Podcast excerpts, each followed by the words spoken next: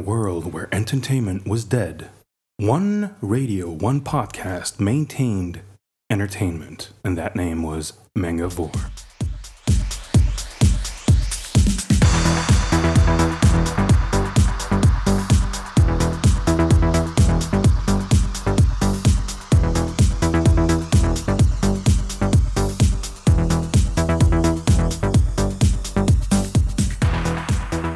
Et bonjour et bienvenue pour la rentrée, la cinquième saison du podcast Mangavore. Bonjour à tous. Bonjour. Salut. Salut. Voilà, vous l'entendez, on est hyper nombreux dans cette euh, pièce aujourd'hui, puisqu'on est 1, 2, 3, 4, 5, 6, 7, 8. On est 8 personnes, puisqu'il manque quelqu'un. On va commencer par lui, à toute seigneur, tout honneur. Il manque. Et voilà, il manque Ne Al. criez pas trop, ça Exactement. sature là. Et si vous voulez Exactement. savoir pourquoi il manque Al, eh bien parce que Mangavore a 5 ans et donc Al est en prison pour pédophilie. Enfin. Ça faisait bien longtemps qu'il n'avait pas fait de gag à ce sujet. Ok. Les absents ont toujours tort. Voilà. Donc vous l'entendez, il y a beaucoup de monde. Eh bien, bonjour à Tanor, ça va? Ça va, ça va, et vous? Passez de bonnes vacances? Bah ouais, loin de vous, c'était cool et tout, la plage, la N'est-ce mer, pas les filles, les enfants. Et je vois qu'aujourd'hui, tu Les nous as enfants. ramené des ramen burgers dont tu as mis la recette sur le blog. euh, et ça Exactement. avait l'air délicieux, on va pouvoir le tester. Bah Mais- pas tous, parce qu'on est 8 Ouais, et il en ouais. a ramené 4. Et ben c'est pas C'est un grave. peu Coupé en rare, deux. Un bah, moitié pour chacun Non mais oh. Ensuite, à ta droite, euh, Seb22, le retour. Ça va? Bonjour, oui, comment Donc- ça va? Bah écoute, ça va. Aujourd'hui, tu vas nous parler de jeux vidéo, c'est ça? Exactement, je vais avoir 5 minutes pour vous parler de jeux vidéo. Ça va être un petit peu dur, Très que je vais dépasser un petit peu, mais Oui, bon, mais de toute façon, ici, personne tient ses temps. Donc, euh, heureusement qu'on n'est pas à la radio. hein. Ensuite, l'invité d'aujourd'hui. Bonjour, Jérôme. Bonjour, Ça va bonjour, bien bonjour tout le monde. Ouais, Et Jérôme ça va, Bonjour, ça va. Jérôme. Oui, c'est Mm. Jérôme, l'invité. voilà. Il a pas Je changé. te chanterai tout à l'heure. Si, Voilà. si, euh, si, si, c'est euh, et donc, tu travailles chez Tonkam. Exact, je Voilà. travaille chez Tonkam. Et puis en plus, il y aura une petite surprise à la fin de l'émission. Voilà. Est-ce qu'on peut bien. essayer de faire rêver un petit peu nos auditrices et leur dire à quel point Jérôme est bronzé et en forme aujourd'hui? Eh bien voilà, c'est fait, je crois. Est-ce que vous confirmez Et je suis disponible. Ah, Bah, dis donc. Tout ça sature. Mais bon. Euh, oui, euh, donc euh, ensuite, à ta droite, une nouvelle venue dans l'émission. Et oui, Ness n'est plus toute seule. Bonjour, Faye. Bonjour, Ça va bien? Ça va, ça va. Et donc toi, tu vas nous parler de, Musique. de musique. Et merci de m'accueillir au sein du podcast. Écoute de rien, merci Bonjour, de venir. Est-ce que tu pourrais te décrire un peu, s'il te plaît? Ah, je suis blonde. C'est vrai. C'est ça. Ce sera la, mu- la minute blonde de la voilà, nous musique. ferons une minute blonde. Hmm. Voilà. Et Je ensuite, suis sûre vous- que vous allez adorer. J'espère que nous Voilà. aurons des réactions sur ce physique ô combien avantageux N'est-ce de pas Faye qui est blonde. Et vous l'avez entendu, c'est le retour tant réclamé par Al Non qui n'est même pas là Qui pour même célébrer pas là cela. c'est-à-dire Voilà. l'émotion qui était la sienne quand il l'a appris. Le retour de Il l'unique, n'était de pas en seul, mesure l'unique. physiquement de venir m'accueillir, tellement il avait peur de ne pas pouvoir retenir ses Attention, ton, ton humour commence à ressembler à celui d'Athanor. Non. À quel moment Et je dis pédophile dans ma phrase, nulle part. Nulle part. C'est parce que t'es vieux Ok. Alors ça, évidemment, la sagesse submillénaire d'une vieille personne comme moi, ça manquait au podcast. Je suis d'accord avec toi. Si c'est l'objet de ta pensée, je la suis pleinement. Bon, bref. À ta droite, ensuite, nous avons le glou-garou. Tu vas bien? Ouais, ouais, on survit, on survit. Ok, ouais. En même temps, je sais pas pourquoi est-ce que je te demande si tu vas bien et tout, puisque j'étais parti du principe que je t'adresserais pas la parole, puisque tu revenais du Japon, espèce de salaud. Oui, il faisait chaud, il faisait beau. Eh euh, ben, j'ai c'est bien fait. retour. Voilà, t'avais qu'à pas aller au Japon, salaud. J'espère que t'auras un cancer de la thyroïde. Mais il y allait pour le boulot, ça va quoi. Mais c'est pas la question. Quand on va au cancer. En plus, il a même pas payé le bâtard. Bah, c'était ça, voilà. C'est- Ah non, mais sérieux. C'est horrible, non, mais bon. Euh, et enfin, on finit avec la délicieuse, la sulfureuse, la toute gênée Ness. Oh oui. Voilà, bon, ça va bien?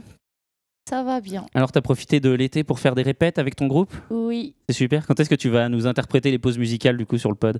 Euh, quand on fera une chanson japonaise, elle est écrite, faudrait juste qu'on la mette en musique. Une chanson qui parle de? Euh, des trucs affreux. D'accord. un peu sale. D'accord, mon Dieu. Bon, bon. Eh Bien, vous l'avez entendu, on est très nombreux aujourd'hui, donc on a quelques nouvelles euh, rubriques. On va avoir un podcast qui va changer un petit peu dans sa forme, pas vraiment dans son fond. Et euh, donc, avec Jérôme, nous allons aborder rapidement son parcours et ensuite tout ce qu'il fait à Tonkam et l'actualité de la maison d'édition. Euh, et on va enchaîner, enfin, je vais enchaîner puisque Al n'est pas là, directement avec les news. Breaking news live from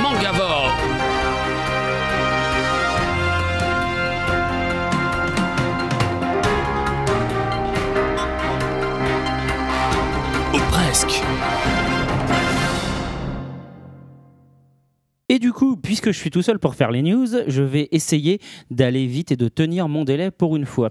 Donc, je vais commencer en vous parlant de Dybex qui a euh, annoncé, enfin qui vient de lancer un nouveau site, une nouvelle boutique en ligne. Ça faisait bien six ans, je crois, hein, que le site n'avait pas changé, donc c'est plutôt pas mal. Euh, voilà, donc du coup, vous pouvez acheter les derniers produits, dont entre autres l'intégrale de Full Metal Brotherhood, Full Metal Alchemist Brotherhood en Blu-ray. Voilà. Euh, Dybex qui fait encore l'actualité puisque Nadia et Bloodlad, deux séries euh, de leur catalogue euh, qui ont été annoncées. Donc Nadia avait été annoncée en HD à sortir en Blu-ray dans l'année. On n'a pas vraiment de date pour l'instant. Et Bloodlad vient de commencer en simulcast sur Dailymotion, simulcast gratuit. Les deux séries débarquent en HD sur No Life. Ce qui me permet d'enchaîner sur le fait que No Life va donc diffuser désormais en HD sur les box euh, différentes. Donc euh, en France, hein, la HD c'est du 1080i 50. Et Voilà. Est-ce qu'on sait quand commencent les diffusions? La rentrée c'est lundi. Euh, lundi on sera le 2 septembre si je dis pas de bêtises. Donc ça a commencé pour les auditeurs. En restant dans la télé, donc le 4 juillet, vous n'êtes pas sans savoir que se lance bientôt la chaîne préférée de Glue. Jaune. J1. J1, exactement, la chaîne, euh, la petite sœur de Game One, euh, qui sera donc consacrée à la J-culture et à la K-culture. Voilà, À tous ces jaunes. Voilà, exactement. Elle porte bien son nom, justement. Mais complètement. Et donc, euh, entre autres, euh, vous aurez le plaisir de me retrouver euh, rapidement. Je ne sais pas encore exactement de quel manga je vais parler, mais à un moment, ils vont passer chez moi pour m'interviewer, euh, pour que je parle de deux trois mangas que j'ai lus. euh, et du coup, d'ailleurs, je devrais parler Lui, il fait plus comme de manga dans pourtant. cette émission de c'était très drôle ça de Bloodlad Euh, voilà alors restons sur le chiffre 2 voilà, avec le deuxième jeu adapté des mystérieuses cités d'or, qui s'appellera donc Monde Secret, qui sort cet automne sur Nintendo 3DS, Wii U, sur iPad et sur iPhone. Voilà, donc le- les producteurs viennent de lancer un Kickstarter puisqu'ils veulent euh, porter le jeu sur PC et le sortir dans d'autres langues.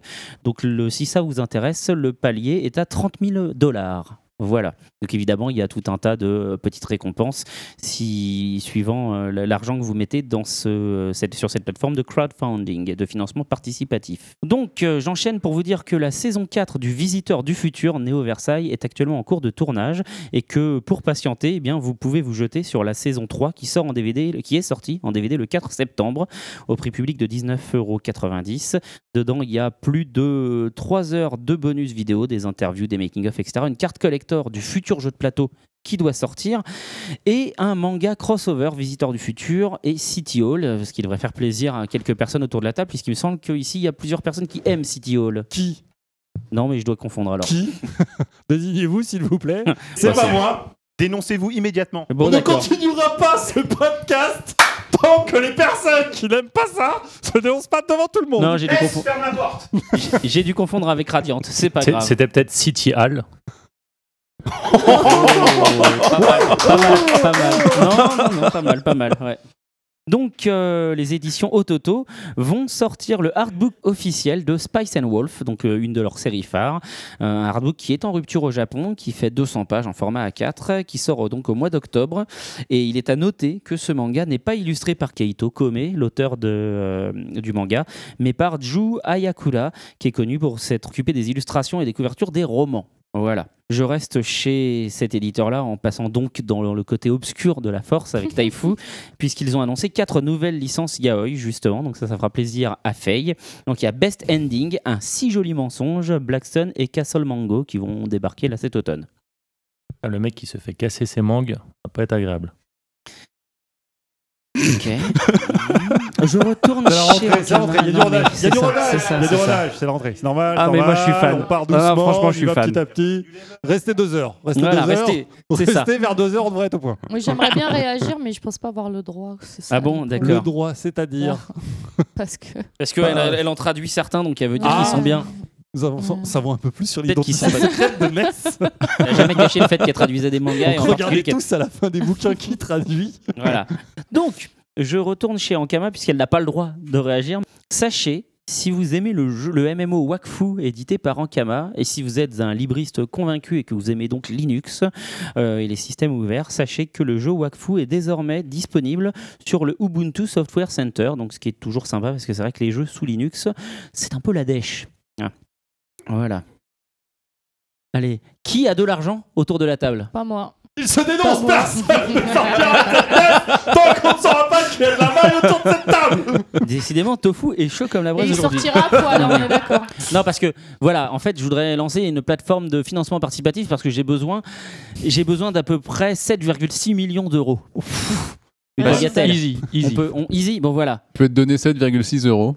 C'est déjà pas mal. C'est déjà pas mal. C'est énorme, t'es Bon. malade J'ai des tickets de restaurant de 7,50€. Ça fait combien de tickets de restaurant À peu près. presque, presque un million. Sachant que j'en ai, allez, on va dire une vingtaine par mois, je Ok, devrais pouvoir te 240. financer au bout de. Ah, c'est que Ça fait ça. Sachant qu'il faut que je mange un peu des fois. 45 ans à peu près. Non, un peu plus, mais ok.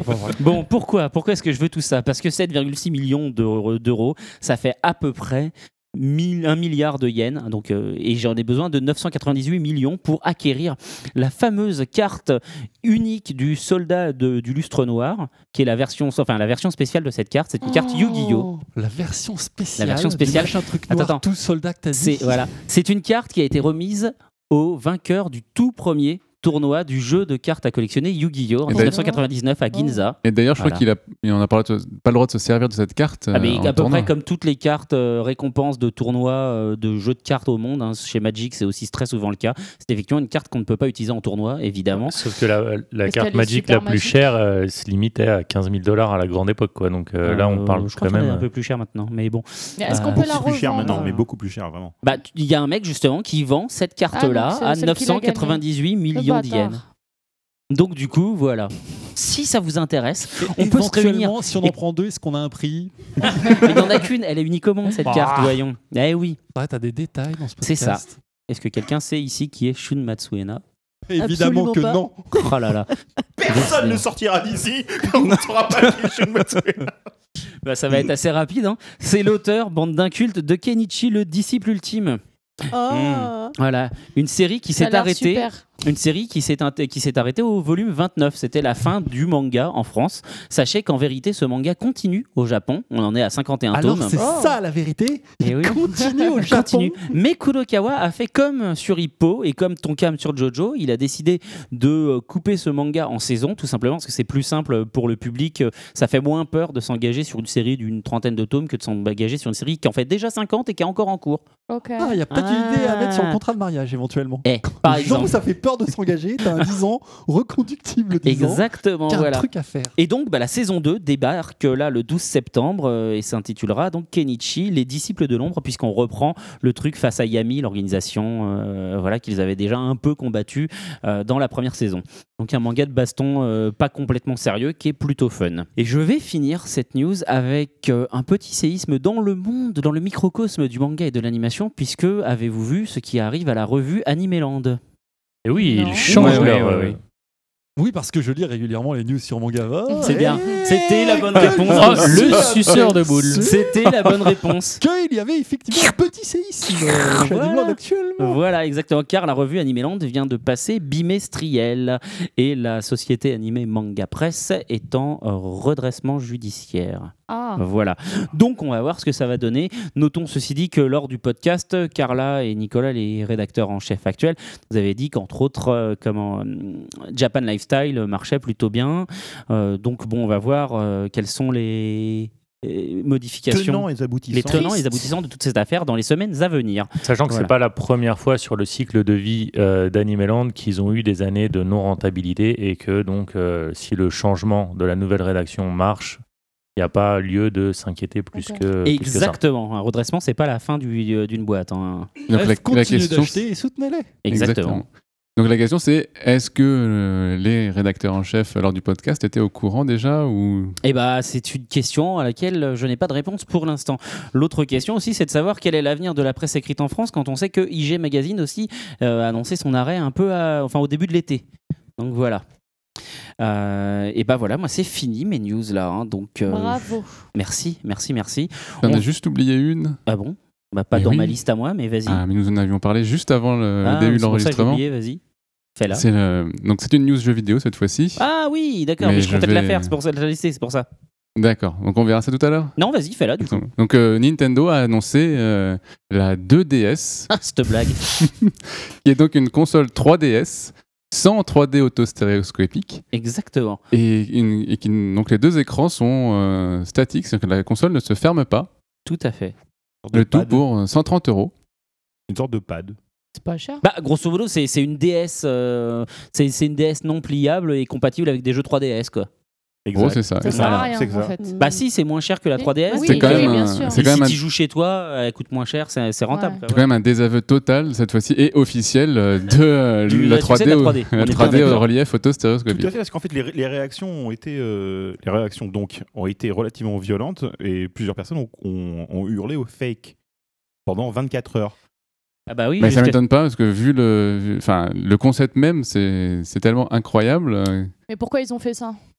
Parce que euh, C'est quoi l'intérêt du truc pour l'argent. pour parce La que 3DS les marche bien ou pas dites du mal. Elle marche pas mal. ouais. elle marche. Ouais. C'était difficile au début, puis Nintendo a baissé les prix euh, et, euh, Et au bout de des 8 jeux, mois et sorti des jeux et là ça a bien marché. Elle est maintenant à 30 millions d'exemplaires, ce qui est pas au niveau de la DS, je Bah, crois, au- non, mais c'est à la pas même époque, quand même, hein. mais c'est quand même euh, très sympathique. Et non, c'est pour, le- c'est pour le public jeune officiellement, les enfants de, de moins de, de 7 ans. Bah oui, parce pour que lesquels- les parents, ils ont peur euh, Voilà, de filer une console parents- d'effet 3D à leurs enfants. Exactement. Alors que, parce que Nintendo déjà a sorti la 3DS en euh, conseillant de ne pas euh, Activer la 3D pour, pour les, les enfants, enfants de moins de jeunes. 7 ans. D'accord. Pour des problèmes, euh, des, Pour des éviter potentiels C'est ça, ça problèmes leur permet d'éviter de se taper un procès. Ils diront ouais, mais nous on vous avait prévenu, alors que de toute façon il y a rien de, il y a rien d'avéré, mais voilà, c'est le principe de précaution. Hmm. Voilà. Et du coup, on s'arrête pour les news, à moins que quelqu'un veuille réagir. Non, et bah très bien, on va enchaîner sur la présentation de l'invité. Mais qu'est-ce que c'est? Mais qu'est-ce que c'est? Mais qui est-il? C'est le livreur de pizza? Une machine à Un café animal sans CO préhistorique partouzeur de droite, bordel! Un extraterrestre! Ben non! C'est l'invité.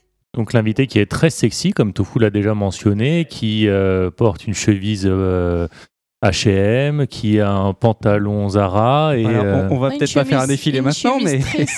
Moi, j'aurais préféré entendre la description de l'invité par les demoiselles autour de cette table. Euh, Très bien, et bien c'est parti, mesdemoiselles. Mais est-ce Narciso Rodriguez que je change de-. Si, muy bonita, si, señorita, es. Est-ce qu'on a, nous, un invité indé qui est très à la mode en ce moment? Pas mal. Euh, tu Alors. vas à la muscu ou quoi là? Ouais, ouais, j'y vais souvent. Raconte. J'y vais Ah bah, souvent. Ah souvent. Ok, l'interview, l'interview très importante. Ça commence en très plus, bien. euh, il est bronzé et tout. euh, franchement, c'est la classe. Avec la Ouais. chemise blanche. euh, Tu m'avais sympa. Merci, Ouais. merci. Alors donc Jérôme, tu travailles aux éditions Tonkam. Exact. Depuis Donc, combien euh, de temps? Depuis maintenant deux ans et demi. Très bien. Et quel Deux est l'intitulé de ton poste? Alors, l'intitulé de mon poste, euh, je suis, euh, on va dire, responsable commercial. Euh, je m'occupe aussi donc d'une partie du marketing, de la communication, euh, et puis je suis surtout sur les chiffres. Euh, je m'occupe donc des suivis de vente, des, des prévisions de tirage, etc. Donc c'est toi, Ok, en- donc interruption numéro 1, 2 plus 3. Euh, Attends, euh, c'est le retour de vacances là. Test numéro 2, prévision de tirage. Faye, Ness, qui en premier? J'hésite vraiment. Laisserai-je cette blague dans le montage final? Euh, Faye, t'avais pas dit que t'avais de la répartie, que t'étais censé lui rabattre son caquet à l'autre Non, mais moi, je t'ai déjà dit, je fais que dans le coréen. hein, Franchement, euh, il est mal barré. Ça y est, je me rappelle, je suis coréen. Ça vient de me revenir. Sans déconner, j'avais pas vu que t'avais des yeux bridés, toi. Et, et tout à l'heure, tu as dit que tu étais roux. Ah, donc finalement. Comment ça a avancé sur cette émission Eh, Et en plus, tu as 9 ans et demi. Nous sommes de plus en plus précis. Restez les deux heures, encore une fois. Vous n'êtes pas au bout de nos surprises. je, je ne sais que dire. Donc Bon. allez, continue, euh, Jérôme. Non, donc voilà, ça fait euh, donc deux ans et demi que, que j'ai commencé à Tonkam euh, et tout se passe plutôt bien. Je suis assez content euh, de, de bosser dans, dans le manga. C'est vrai que moi, je lisais beaucoup de mangas avant de, travailler dans, dans le milieu. J'ai eu l'opportunité de, rentrer là et, et tout se, voilà, tout se Donc- passe bien. Donc Tonkam, c'est ta première expérience dans le milieu du manga. Ouais, D'accord. manga. C'est ouais. arrivé comment un peu? C'est par hasard une annonce, euh, j'ai répondu et hop, banco. Quoi. Ouais, comme quoi. hein. Voilà. Et ton premier contact avec le manga, est-ce que tu t'en souviens? Le premier contact. Voilà, Euh, manga, animé, C'était forcément le Club Dorothée. D'accord. Euh, c'était euh, c'était c'était les, les- la série euh, Dragon Ball Z. Je me rappelle très bien parce que c'était la seule euh, période où je pouvais regarder la télé. J'ai- j'ai- C'était très strict à la maison. euh, tu, tu es d'origine amiche et, euh, et, euh, et si tu veux, j'avais j'avais uniquement le droit de regarder cette, cette, ce dessin animé-là uniquement. Et, euh, et le truc, c'est que comme mes parents n'étaient pas à la maison, pour la petite histoire, je vous raconte ma vie. euh, C'est le principe. Comme mes parents n'étaient pas à la, à la maison, ils avaient mis un- une, une, comment dire, une, Un minuteur un minuteur sur la, la télé qui restait une demi-heure branché. Le courant était, était branché une demi-heure seulement. Le problème, c'est qu'ils sont tout le temps à la bourre à la Ah. télé. Hein, donc forcément, ça coupait, mais j'avais jamais la fin. Donc j'étais vraiment, vraiment. Cette Et tu vois est-ce que Ness, tu, tu horrible. compatis un peu pas parce que piraté on le peut minuteur. rapprocher ça un Mais peu je de ton savais pas expérience qu'il y avait quelque part. Le truc, c'est que j'étais jeune, j'étais naïf, j'étais, voilà, je croyais que la vie était pleine dans le- d'éléphants roses. Et, et si tu veux, mon père m'a fait croire pendant plusieurs années que c'était lui par téléphone qui mettait le jus. Donc moi, je l'appelais tous les, tous les mercredis. Je me souviens, je l'appelais, je lui disais remets le jus là, s'il te plaît, j'ai pas eu la fin. Et tu es devenu un serial killer à Et un voilà. moment ou à un autre parce que là, j'ai- c'est j'ai- encourageant. J'ai, tué des enfants, enfin, Ah, ah, tout ça quoi. T'es avec nous. Pour la première fois de ma vie, on peut mettre en vrai un, tu sais, un choix absurde. Est-ce que tu préfères un boire en mousse ou avoir des lèvres de canard? Voilà, est-ce que tu préfères avoir 30 minutes de Dragon Ball coupé à la fin ou un Une épisode cassette vidéo une cassette avec vidéo un épisode. En vrai, avec un épisode. la vie contre la vie de l'invité. Putain, mais en vrai, tu prends un gamin de 9 ans et demi et tu lui dis Tu préfères quoi? Avoir tout ce que tu veux, mais un épisode de Snorkies en boucle ou alors 30 minutes de Dragon Ball qui peuvent se couper à n'importe quel moment. Moi, je trouve ça anxiogène, le qui peuvent se couper à n'importe quel moment, que tu sais Ah oui, jamais. c'était horrible, c'était Ouais. horrible. Ouais, moi je préfère les snorkies, j'avoue. hein. bah, moi, je préfère des BZ, mais le, le problème, c'est que voilà, tu sais pas à quelle sauce tu vas être mangé, donc c'est c'est difficile ça. Ah, Tu- Des fois, j'avais la fin, j'étais content. Ah ouais, bah oui. Ah, Ah bah ouais. tu vois, du coup, ça amène des fois des moments de joie intense, tu vois. Ah oui, c'était mes premiers émois quoi. Enfin, je veux dire, D'accord. Voilà. Avant d'arriver euh, chez ton cam, qu'est-ce que tu faisais? Qu'est-ce que tu as fait comme étude? Euh, C'était quoi ton, ton plan ta- ton Alors, envie oh, j'avais aucun plan euh, pendant mes études, je te rassure. Euh, j'ai commencé par des études d'informatique. Euh, donc j'ai fait euh, plusieurs tout. années, ou tout, de toute manière, voilà. Sauf à l'informatique. Dès qu'on fait de l'informatique, de toute manière, c'est super. Euh, c'est pour ça que donc je suis parti Euh, et j'ai fait des études donc d'édition. Euh, j'ai fait une année euh, de licence pro, euh, métier de l'édition, commerce du livre. Euh, et puis après, comme bon, l'édition c'est assez fermé, j'ai commencé par la librairie. Donc je m'occupais pendant, je me suis occupé pendant deux ans du rayon euh, vie pratique et tourisme. Et super bien parce que comme je suis très fort en cuisine, je pouvais vraiment conseiller les, personnes, tu vois, sur, sur les bouquins. Euh, comme j'aime bien voyager, euh, je pouvais vraiment leur montrer les cartes routières. Enfin, c'était très très sympa. Et, euh, et donc après, j'ai eu l'opportunité de- de- d'aller travailler en maison de- d'édition de, littérature. Alors je dis littérature, mais en fait c'était une maison d'édition à compte d'auteur. Donc ça change un petit peu de l'édition classique, c'est-à-dire qu'en fait on va entuber les gens pour qu'ils fassent des livres et qu'ils nous payent, et qu'en plus on leur demande encore après de payer pour terminer leur contrat. Euh, c'est vraiment sympa, mais au moins ça leur fait plaisir, ils ont leur bouquin. Donc j'ai voulu partir, et c'est là que j'ai commencé à travailler chez Tonkam. Où là, j'espère, on n'en tue plus trop les gens. hein. Je- Après on pourra en discuter sans doute. mais- C'est la deuxième partie de Voilà. l'interview, ça. Et aux c'est auditeurs la de nous partie le dire. découverte. C'est la partie découverte. Après, la Exactement. Là, pour l'instant, on s'intéresse à, ta, vie un peu euh, perso, enfin perso et pro, mais à ta vie à toi et non pas à la boîte en Voilà. D'accord. Donc ton poste a évolué au sein de ton cam euh, au fur et à mesure? Ouais, euh, c'est vrai qu'au début, j'avais pas trop à m'occuper donc de la com, du marketing, euh, de, de tout ce qui était promo sur, sur chacun des titres. Ensuite, bah, par rapport à la- à l'entreprise, j'ai récupéré ces fonctions-là qui sont plutôt sympas. Moi, j'aime beaucoup pouvoir vendre un titre et, me, et me dire, tiens, comment est-ce qu'on peut réfléchir en amont pour qu'un titre fonctionne, pour qu'il soit visible, pour que les gens en entendent parler. Euh, et puis, c'est vrai que maintenant, avec, euh, avec l'édito, on discute beaucoup de, des titres, des nouveaux titres.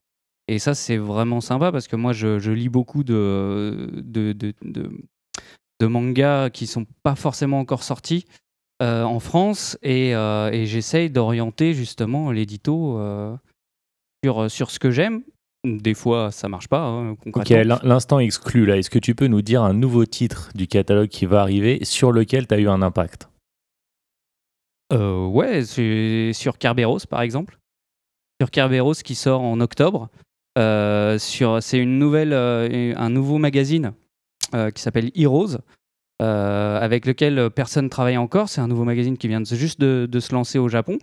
Et, euh, et quand j'ai découvert le magazine, je suis arrivé à l'édito, j'ai posé le, le magazine sur la table et j'ai fait non mais ça c'est, fantastique, ça il faut qu'on le fasse. Et au final, on en a discuté. Et, euh, et ouais, il y a des titres qu'on va faire, il y a des titres qu'on va pas faire parce que tout n'est pas bon. Mais, euh, mais voilà, c'est une petite, euh, je dirais peut-être pas une fierté, mais en tout cas un- un- Satisfaction. une satisfaction. Voilà, une satisfaction perso. Et niveau manga, t'es plutôt shonen, shoujo, young, seinen, horreur? Plutôt young. Plutôt Euh, young. plutôt young. Ouais, euh, Rapidement comme ça, ton top 3 Mon top 3, Free Fight. Ouais. Euh, ensuite, je mettrais euh, Naruto. D'accord. Et je sais que je vais en faire criser autour de la table, certainement. Euh, et euh, ensuite, je mettrais Né pour cogner Delcourt. Non, mais quoi? Mais c'est ouf, mais t'es un gueudin. On, tu sors pas de la pièce tant Ouais. que t'as pas changé d'avis, quoi. Eh ouais. Moi, j'aime bien Né pour j'adore, ouais. cette série. Et j'aime bien cet auteur. Ouais, ouais.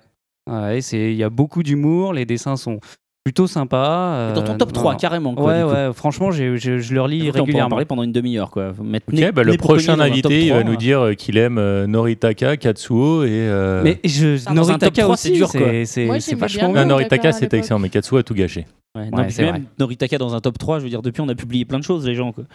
Sérieusement. Euh, né pour cogner, euh, j'aime bien le titre, je connais pas, mais ça m'intéresse. Ça, ça te plairait, c'est des gens en fundoshi, donc ça te plairait. C'est des gens en fundoshi qui se tapent dessus et qui sont super forts et qui se, se prennent entre eux. Ça te plairait Enfin, pas parce dire, que le, le héros, il a un braquemar énorme, donc Ah non, c'est clair, c'est pas pour moi ça. c'est pas un hein. Non. C'est pas un vrai C'est pas un asiate. Ah, C'est pas un vrai ouais, non, c'est clair. Non, mais. euh, C'est du mytho, quoi. Alors, je tiens à dire qu'au niveau coréen, certes, je suis coréen. Avec des limites dans ma corénéitude. oui, Je crois que je vais être obligé d'appeler Apple pour leur demander de créer un nouveau, euh, comment une nouvelle classification au-delà de l'explicite en fait là. Non, mais a Voilà. priori, à 9 ans et demi, ça devrait aller. Quoi. Oui, donc ça devrait Hein aller quand même. ça, ça va, Je surprends Sinon, énormément. ça va aller mieux bientôt. Sinon, t'as une troisième jambe bon. en fait, euh, c'est Non ça mais ça devient n'importe quoi. on va arrêter là-dessus et on va partir sur la pause musicale. Alors tu nous avais choisi. Je tiens juste à dire que je suis innocent sur cet échange qui vient de se produire. C'est dingue, hein. c'est dingue, c'est dingue. Je- Sinon, ça aurait été explicite. Je suis complètement. Alors tu nous avais choisi. Euh, je sais pas ce que tu Albator. vas mettre. Albator. Ouais, Albator parce que. C'est pour ça qu'il n'est pas là. euh, c'est- Albatar, Albatar, C'est t'es fantastique. toujours en retard. Tu viens jamais au podcast. Eh, mais il va se vexer, hein, attendez là. Donc ce que chantait effectivement euh, Tanor à l'instant. Exactement, parce que je trouve que ce mec-là a la classe et que tous les mecs devraient lui ressembler finalement, ou en tout cas moi seulement. Le D'accord. problème, Ok. c'est que le- le- les borgnes en France sont, ont pris un vraiment. euh, Un coup dans la gueule. Alors, c'est pas vrai, la famille Le Pen revient au pouvoir. C'est pas vrai. Non, mais c'est pas vrai. Albator, il a trop la glace. Oui, il est surtout anorexique. Mais, Mais bon. justement, Ah, t'aimes bien les les borgnes filles, elles kiffent. Ah, écoute, il y a un mec, une fois de plus, en France. euh, qui- Non, mais je te parle. popularité des borgnes. bon. David, arrêtez tout de suite, Pas s'il vous tous plaît. Je ne les vois pas de quoi vous parlez, n'est-ce pas non, mais il est borgne, en plus, il est balafre. Bah ouais, il est balafré. Oui, en non, plus, mais sur un vrai être humain, c'est pas très Non, mais beau, c'est hein. sûr. Mais bon, Non, mais en sur lui, c'est pas animé, Il mal, a trop quoi. la classe. Ouais, ok. Bon, eh bien. On dirait un prisonnier russe. C'est tout. je suis désolé. Je m'excuse à tous les Russes, hein, mais bon, voilà. Ils sont pas tous prisonniers. hein. Moment, Il y, en- il y en a qui sont partis de Russie, effectivement. Vous, vous les musiques. vous racontez n'importe quoi.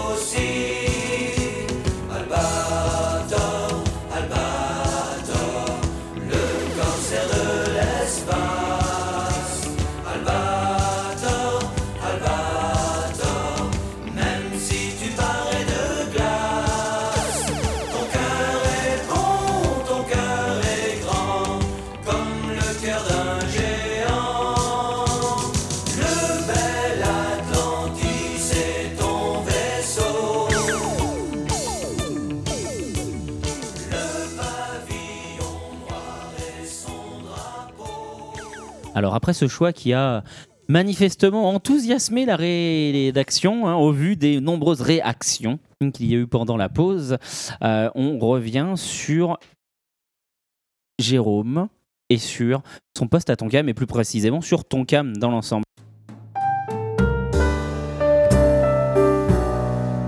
Hmm. L'interview. Alors un peu quelle est l'actualité? Quelle est l'actualité de Tonkam en ce moment? Euh, la grosse actualité, là, c'est la sortie, euh, c'est en, septembre de, de deux nouvelles séries. Donc, euh, la première, c'est la série de Boichi, HE, The Hunt for Energy. Une série en trois tomes. Donc, le tome 1 sort, fin septembre sur, l'écologie, l'après-Fukushima et la recherche de nouvelles énergies par, par le héros. Bon, le, le dessin est vraiment, vraiment bien. C'est l'auteur de Sunken Rock, donc c'est assez fluide. Euh, L'histoire, quant à elle, c'est vraiment une histoire portée sur l'écologie. Euh, comme c'est l'après Fukushima, c'est plus euh, l'apologie de, des, nouvelles sources d'énergie non polluantes plutôt que le nucléaire. On apprend pas mal de choses dedans sur, sur l'énergie des éoliennes, l'énergie photovoltaïque, etc. Enfin, c'est plutôt sympa, plutôt sympa.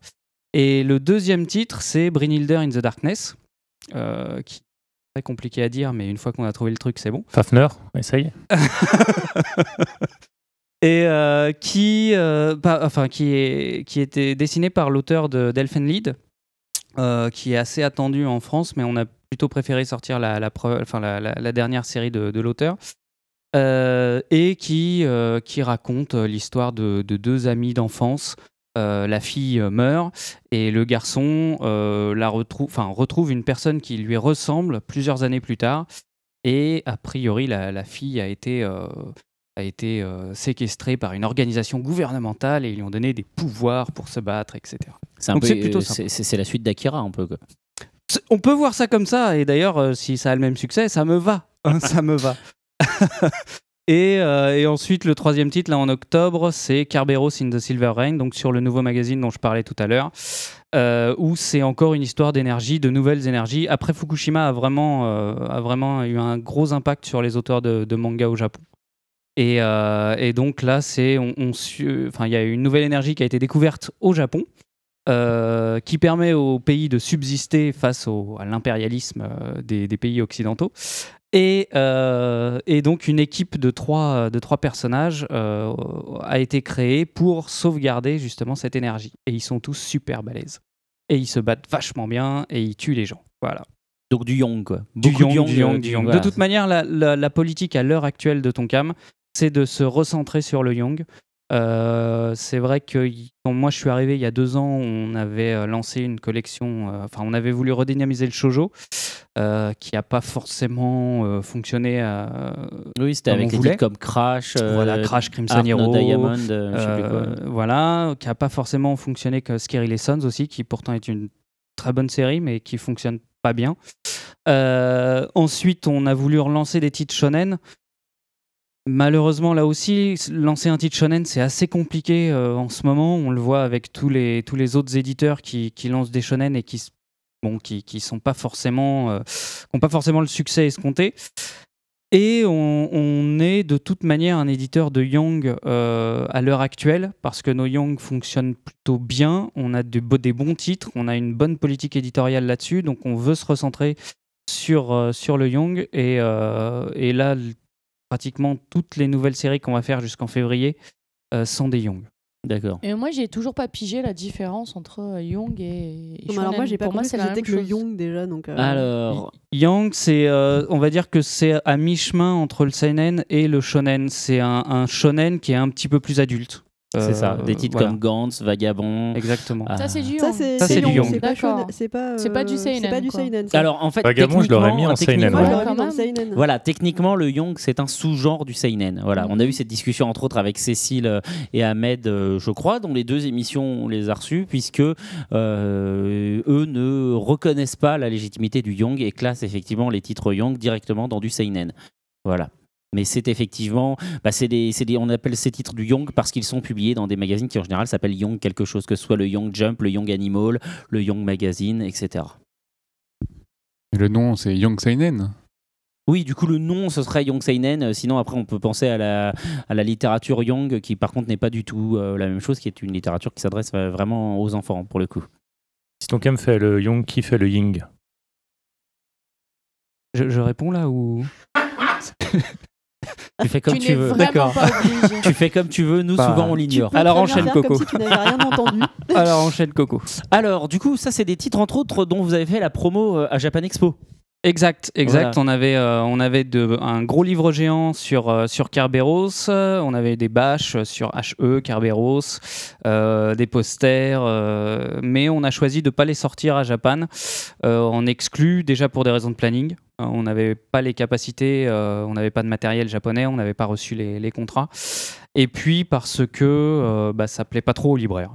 Simplement, des exclus à Japan sur des nouvelles séries qu'on sort en septembre et octobre ils aiment pas trop, donc on n'a pas, on pas voulu euh, Les vexer. les vexer, les, les tester un peu là sur ce terrain. D'accord. Et à Japan Expo, c'était la première année où, du coup, vous n'aviez pas un stand Tonkam autonome. Tout à fait. on- Voilà. La première année où le groupe Delcourt a fait, euh, donc nous on est euh, Tonkam pour ceux qui qui ne le savent pas, fait partie du, du groupe Delcourt. Qui regroupe donc des- les éditions Delcourt, les éditions Soleil et Tonkam.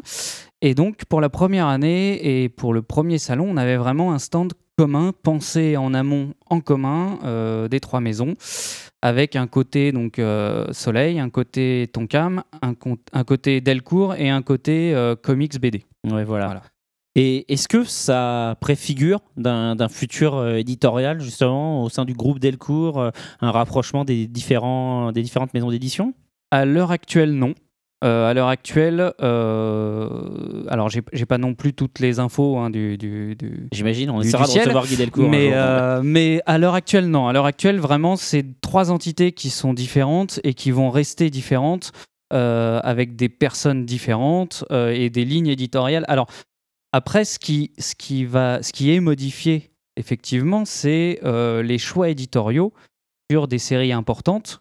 Euh, si, euh, par exemple, euh, je prends, je prends un exemple, si une série sort et que Delcourt et Tonkam veulent cette série, eh bien, on va se mettre d'accord. On, on va la, on va, hum, enfin, le- un seul éditeur va faire une offre pour ne pas qu'il y ait des- de concurrence Ouais, en vous faites interne. pas monter les, échelles, Voilà. les enchères bêtement entre vous. quoi. Exactement. Ce serait vraiment bête de, de s'enchérir dessus alors qu'on fait partie du même groupe.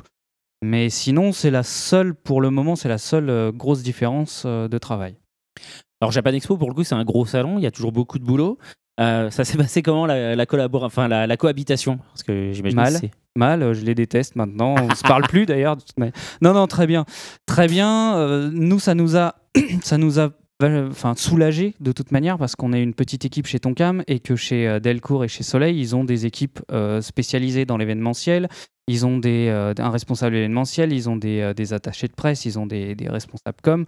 Donc forcément, on a pu se reposer sur eux pour tout ce qui était organisation, euh, logistique, euh, etc. Et on a, vraiment repensé, nous, on avait beaucoup plus de temps pour penser au, stand même, à tout ce qu'on pouvait faire comme animation, à tout ce qu'on pouvait faire comme, euh, goodies, comme ce qu'on allait présenter comme série, quels auteurs on allait faire venir ou pas.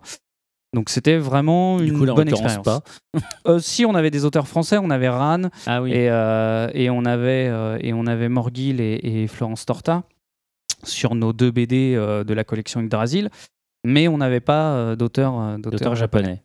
Alors d'ailleurs, revenons sur Yggdrasil. Est-ce qu'il y a des nouveaux titres prévus pour ce catalogue? On travaille sur un nouveau titre, un nouveau titre sur. pour le moment, on n'a on n'a pas du tout de planning.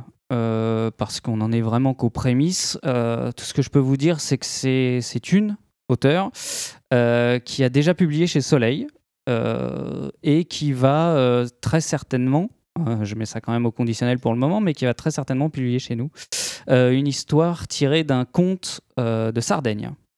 Voilà. D'accord, d'accord. Pour euh, revenir sur euh, Japan Expo et euh, le regroupement des, euh, des trois éditeurs, euh, il y a un truc euh, marrant que j'ai remarqué en visitant le salon, c'est au fur et à mesure des, jours, le virus Tonkam s'est euh, répandu euh, chez euh, Soleil et Delcourt. Euh, je veux parler par là de- des cosplays. Les vendeuses étaient cosplayées chez Tonkam euh, le premier jour et pas chez les autres éditeurs. Et petit à petit, j'ai vu des, euh, des cosplays un peu ailleurs. Oui. euh, C'est-à-dire que Delcourt et Soleil euh, ont, une euh, comment dire euh, un état d'esprit euh, assez BD franco-belge. Euh, nous, on a un état d'esprit complètement manga. Donc, avoir des, vendeurs et des vendeuses cosplayer, euh, ça nous choque pas du tout. Et même au contraire, on est, euh, plutôt euh, à pousser nos, nos vendeuses et nos vendeurs à se déguiser. Parce que s'ils peuvent pas le faire à Japan Expo, ils pourront jamais le faire, en fait, de toute manière. Euh, quand, euh, quand ils ont vu ça chez Soleil et chez Delcourt, bah, ils ont trouvé l'idée plutôt sympa et euh, ils se sont dit bah, pourquoi pas nous aussi? Les vendeurs étaient plutôt partants aussi, hein, on va pas les forcer non plus. Mais donc voilà, donc ça s'est répandu sur, le, sur, les deux autres stands et, et puis je pense que c'était plutôt sympa. Ça met un petit peu, ça met une bonne ambiance sur le stand déjà entre les vendeurs et donc forcément auprès du public après. Est-ce qu'on peut espérer que du coup l'année prochaine tu sois toi-même cosplayé ainsi que Guy Delcourt Euh, Il va Guy, faire oui. Muscleman. Guy, oui, oui, exactement. One Punch Man aussi, enfin, c'est- possible. Euh, non, non, euh, il y a très peu de chance. Il y a très peu de chance, mais c'est un petit peu jouable. La porte n'est pas Voilà. fermée. La contrairement à celle du podcast, la porte n'est pas fermée. La porte du podcast n'est plus fermée, en l'occurrence. Alors ça c'est une private joke. Parce Voilà. qu'il fait une chaleur étouffante et qu'on n'arrête pas d'ouvrir et de fermer Bah, les ça va mieux depuis que la porte est ouverte quand fait. même. hein. Oui. Voilà, on respire. Euh, parlons, sautons complètement du coq à l'âne. Parlons un peu de Jojo, une série qui me tient à cœur. Les auditeurs le savent puisque j'en parle très régulièrement. Déjà, merci de continuer à faire Jojo. Mais comment se porte la série? Euh, la série se porte bien. Enfin, les séries. Euh, Enfin, les, les- les deux, dé- les deux séries qu'on publie actuellement qui sont en cours, euh, donc Stardust Crusaders et Steel Ball Run, se portent bien. Se portent bien. Pour le moment, on a dépassé nos, nos prévisions de vente. D'accord. Et, je peux même dire que Stardust et Steel Ball se vendent mieux que Golden Wind et Stone Ocean à l'époque. En même Donc temps, on en entend plus parler. On en entend plus parler, bien sûr, mais c'est une bonne nouvelle pour, euh, pour la suite, pour les séries qu'on n'a pas encore publiées, euh, pour Jojo Lyon, pour, euh, pour les, premières, les premières saisons. Maintenant, c'est pas, pas une vente comme One Piece, c'est pas une vente, voilà, c'est une vente raisonnable. et l'avantage, le gros avantage avec les ventes de Jojo, c'est qu'elles sont régulières. Il y a une communauté de fans qui est, qui est disponible, qui mm, bon, parle peut-être un peu trop sur Internet. Euh, je pense notamment à notre Facebook parce qu'on a l'impression qu'on vend que Jojo et il y a que des fans de Jojo sur notre Facebook. J'espère quand même qu'on publie d'autres livres et qu'il y a d'autres personnes qui, qui- qui sont fans de, de, de- de nos autres séries, mais, mais c'est régulier, donc c'est une série sur laquelle on peut s'appuyer pour, euh, pour le catalogue. Voilà. D'accord. Et donc, euh, là, tu disais, c'est un bon espoir pour la suite. Est-ce qu'on a du plus concret éventuellement sur euh, la Non. suite? On n'a pas de plus concret. On n'a pas de pour plus le concret. moment. Euh, pour le moment, on n'a pas de plus con- concret, pardon, parce que la série n'est pas encore assez avancée et que, comme, comme on, on a pu en, en faire l'expérience, une série de toute manière baisse en termes de vente au fur et à mesure des numéros. Donc, on voudrait voir jusqu'à combien de, de numéros elle va, enfin jusqu'à combien de, à quel numéro elle va vraiment baisser. Pour le moment, elle baisse pas. Donc c'est assez étonnant, mais euh, tant mieux. Peut-être parce qu'elles sont meilleures que les précédentes. En tout cas, ces deux séries. À titre personnel, euh, Steel Ball Run, pour l'instant, de, de celle du catalogue euh, republié chez Tonkam, est ma préférée. Steel Ball Run est très bien. Euh, Diamond, j'aime beaucoup, Diamond, Ouais, ouais. j'aime beaucoup euh, Stardust, mais, euh, mais beaucoup considèrent quand même euh, euh, Diamond Are Unbreakable comme euh, la meilleure des, des anciennes séries. La saison 4. C'est peut-être l'explication. Maintenant, voilà, euh, on attend un petit peu encore, certainement en début d'année prochaine, parce qu'on là, en- normalement, en début d'année prochaine, on va, on va en être à quoi? À deux ou trois tomes de, de la fin de Stardust. Euh, Steel Ball, pas loin non plus. Donc Du là, coup, ce on- sera le moment d'y penser. Exactement. Euh, alors les auditeurs, ça aussi le savent, puisque j'en parle chaque mois. Il y a une actualité au Japon autour de, de Jojo, puisque un magnifique jeu vidéo va sortir, développé par CyberConnect 2 et édité par Namco Bandai, le Jojo All-Star Battle. Euh, Est-ce que euh, vous communiquez avec, euh, avec Namco Bandai autour de ça? Est-ce que vous, c'est une actualité qui vous sert? Oui, clairement, de toute manière, toute l'actualité sur Jojo est bonne à prendre. On a des contacts avec, avec Bandai, notamment sur l'uniformisation des noms par rapport au manga. Des noms de personnages. Euh, pour pas avoir des, noms différents dans le jeu vidéo et dans le manga. Donc on communique là-dessus. On communique aussi dans une certaine mesure sur euh, le contenu euh, du jeu vidéo, euh, notamment des bonus. On en a parlé un petit peu, mais pour le moment rien n'est fait. Après, si tu veux parler de la com pour le moment, une com croisée entre la sortie du jeu va sans doute se faire en France et, euh, et notre, euh, notre manga. Pour le moment, rien n'a été, euh, rien D'accord. n'a été mais lancé. donc le quoi. jeu, on peut espérer, voilà, rien n'est sûr, mais on peut espérer Rien n'est sûr, mais voilà, on travaille sur, euh, sur les noms français, donc a priori, ils, sont, euh, ils, sont, ils, ils veulent le, le sortir en France. Ah, si je puis me permettre, vraiment anecdotique, je ne sais pas si quelqu'un l'a signalé jusqu'ici, il il y avait un JoJo's Bar qui se trouvait à Nakano. Voilà, et manque de bol, euh, j'ai le grand, le grand regret d'annoncer à tout le monde qu'il a fermé récemment. Merde, j'y allais la semaine prochaine. Je voulais y aller la semaine prochaine, fait chier. ah bah, relou. Je voulais Voilà. fêter mon anniversaire Donc, là-bas la semaine prochaine, bah tant pis. Alors revenons, tu parlais euh, sur euh, le fait que la communauté parle beaucoup sur le Facebook. Euh, votre Facebook est plutôt actif, je dois bien dire, et, et fait couler beaucoup d'encre. Ouais, Euh, beaucoup d'encre électronique. Ouais, n'est-ce ouais, pas? on, on a, on a pas mal de monde euh, sur Facebook. Euh, on vient de se mettre à Google. Euh, on a créé un blog aussi. Euh, je crois qu'on a créé notre Instagram aussi. Enfin, bon, on est assez, on est assez présent sur les réseaux sociaux. Bon, d'abord parce que c'est de, c'est- bon, parce que c'est gratuit, hein, on va le dire. Voilà, non, non, déjà, mais déjà. euh, plus sérieusement, parce que c'est un moyen de toucher du public qui euh, qui va pas forcément acheter les magazines, qui va pas forcément euh, se renseigner sur euh, sur des sites internet grand public. Donc, on, on essaie d'être actif. Nous, notre volonté, c'est de créer une communauté autour de nos séries, une communauté Tonkam, de lecteurs, de fans de séries, pour arriver à, euh, à, vraiment une, à une proximité avec les personnes qui achètent nos mangas. Euh, alors moi j'abordais ce sujet parce que j'avais une question. Je me demandais est-ce que parfois vous n'êtes pas un peu trop euh, tranchant ou, sectaire, on va dire, dans votre communication vis-à-vis des gens qui pourraient ne pas partager votre point de vue ou ne pas, ne pas être fan de, de- de vos choix éventuellement? Mais ils ont qu'à partir. Ils s'en vont maintenant. Hein? Ah, Non, non, non, je, je plaisante. Mais euh, c'est-à-dire que, si tu veux, c'est pas une. euh, euh, c'est pas, c'est pas des, un robot en fait qui s'occupe de notre Facebook, c'est vraiment nous. C'est-à-dire que c'est moi qui poste des, certaines infos. Euh, Il y a le, notre directeur éditorial, donc Pascal Laffine, qui poste lui aussi des, des infos sur le, sur le Tout Facebook, sur Google. Donc c'est des gens de l'autre côté.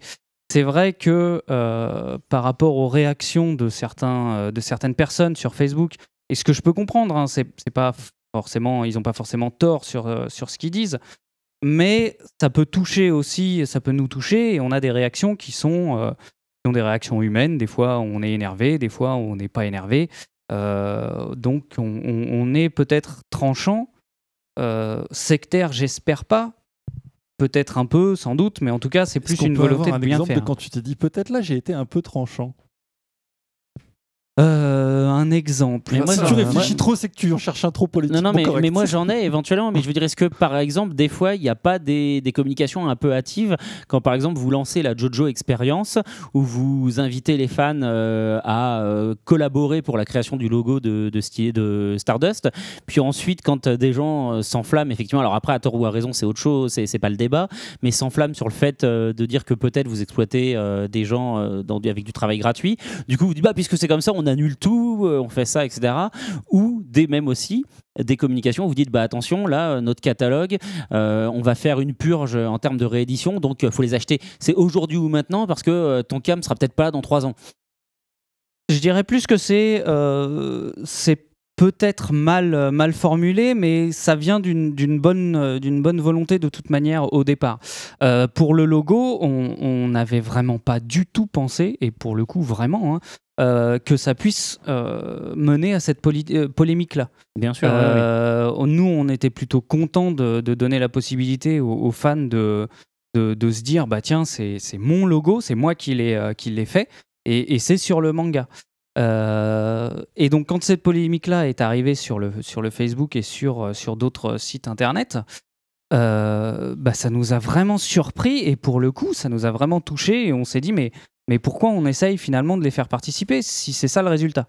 C'était impulsif, mais pas forcément tranchant euh, dans la mauvaise, euh, Ouais. dans, le mauvais terme. Surtout qu'on, si on reprend ce que tu avais dit tout à l'heure en introduction, euh, le fait que ça soit gratuit, et donc du coup là, ça, quand tu crées, quand il y a une polémique comme ça, bah, ça te prend du temps. Et si ça te prend du temps, le temps, c'est de l'argent.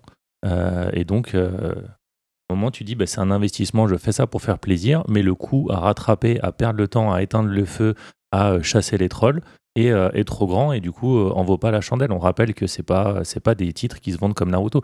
Sur un- un- une polémique comme Naruto, le, jeu aurait peut-être valu la chandelle de continuer à maintenir le truc.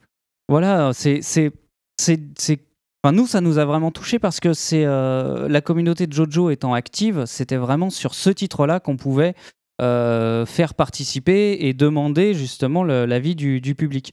Après, si les gens, alors c'était peut-être une minorité aussi qui, euh, qui, ont, euh, qui ont mené cette polémique-là, mais euh, le fait est que euh, on a décidé euh, de, de tout arrêter sur ce logo-là en tout cas. Oui, A, oui, con- mais a enfin- contrario, en ce moment, tu vois Coca-Cola qui fait de la pub, qui fait faire sa pub gratuitement par tout le monde, en- avec leurs canettes, euh, avec les prénoms des Ouais, amis, et euh, oh, je te mets, je te tag sur Facebook euh, Coca-Cola, Coca-Cola. Personne se plaint de faire la pub gratuitement pour Coca-Cola. J'aimerais voir ces trolls euh, aller flamber euh, devant Coca-Cola. Tout à fait. Alors après, moi j'ai mis, voilà, je te dis euh, juste euh, très rapidement parce qu'on va bientôt, enfin on est arrivé à, à notre temps imparti, mais oui, je réagissais aussi Ouais, le aux podcast, c'est comme, chez toi, ça coupe au bout de 30 minutes. C'est ça. non, je pensais vraiment après aussi aux communications euh, comme votre annonce de, de, de changement tarifaire qui finalement était une erreur de com et le, je te dis, les annonces sur les ruptures de titres un peu alarmistes publiées sur Manga News si je dis pas de bêtises puis retirées ensuite. C'est ça. Euh, si tu veux, moi je vois notre Facebook finalement comme le Facebook de n'importe qui. Euh, on essaye d'être très proche des gens. Euh, on essaye que le Facebook soit pas le Facebook d'une entreprise, mais le Facebook de, de- de personnes. De personnes, de ton, de ton cam.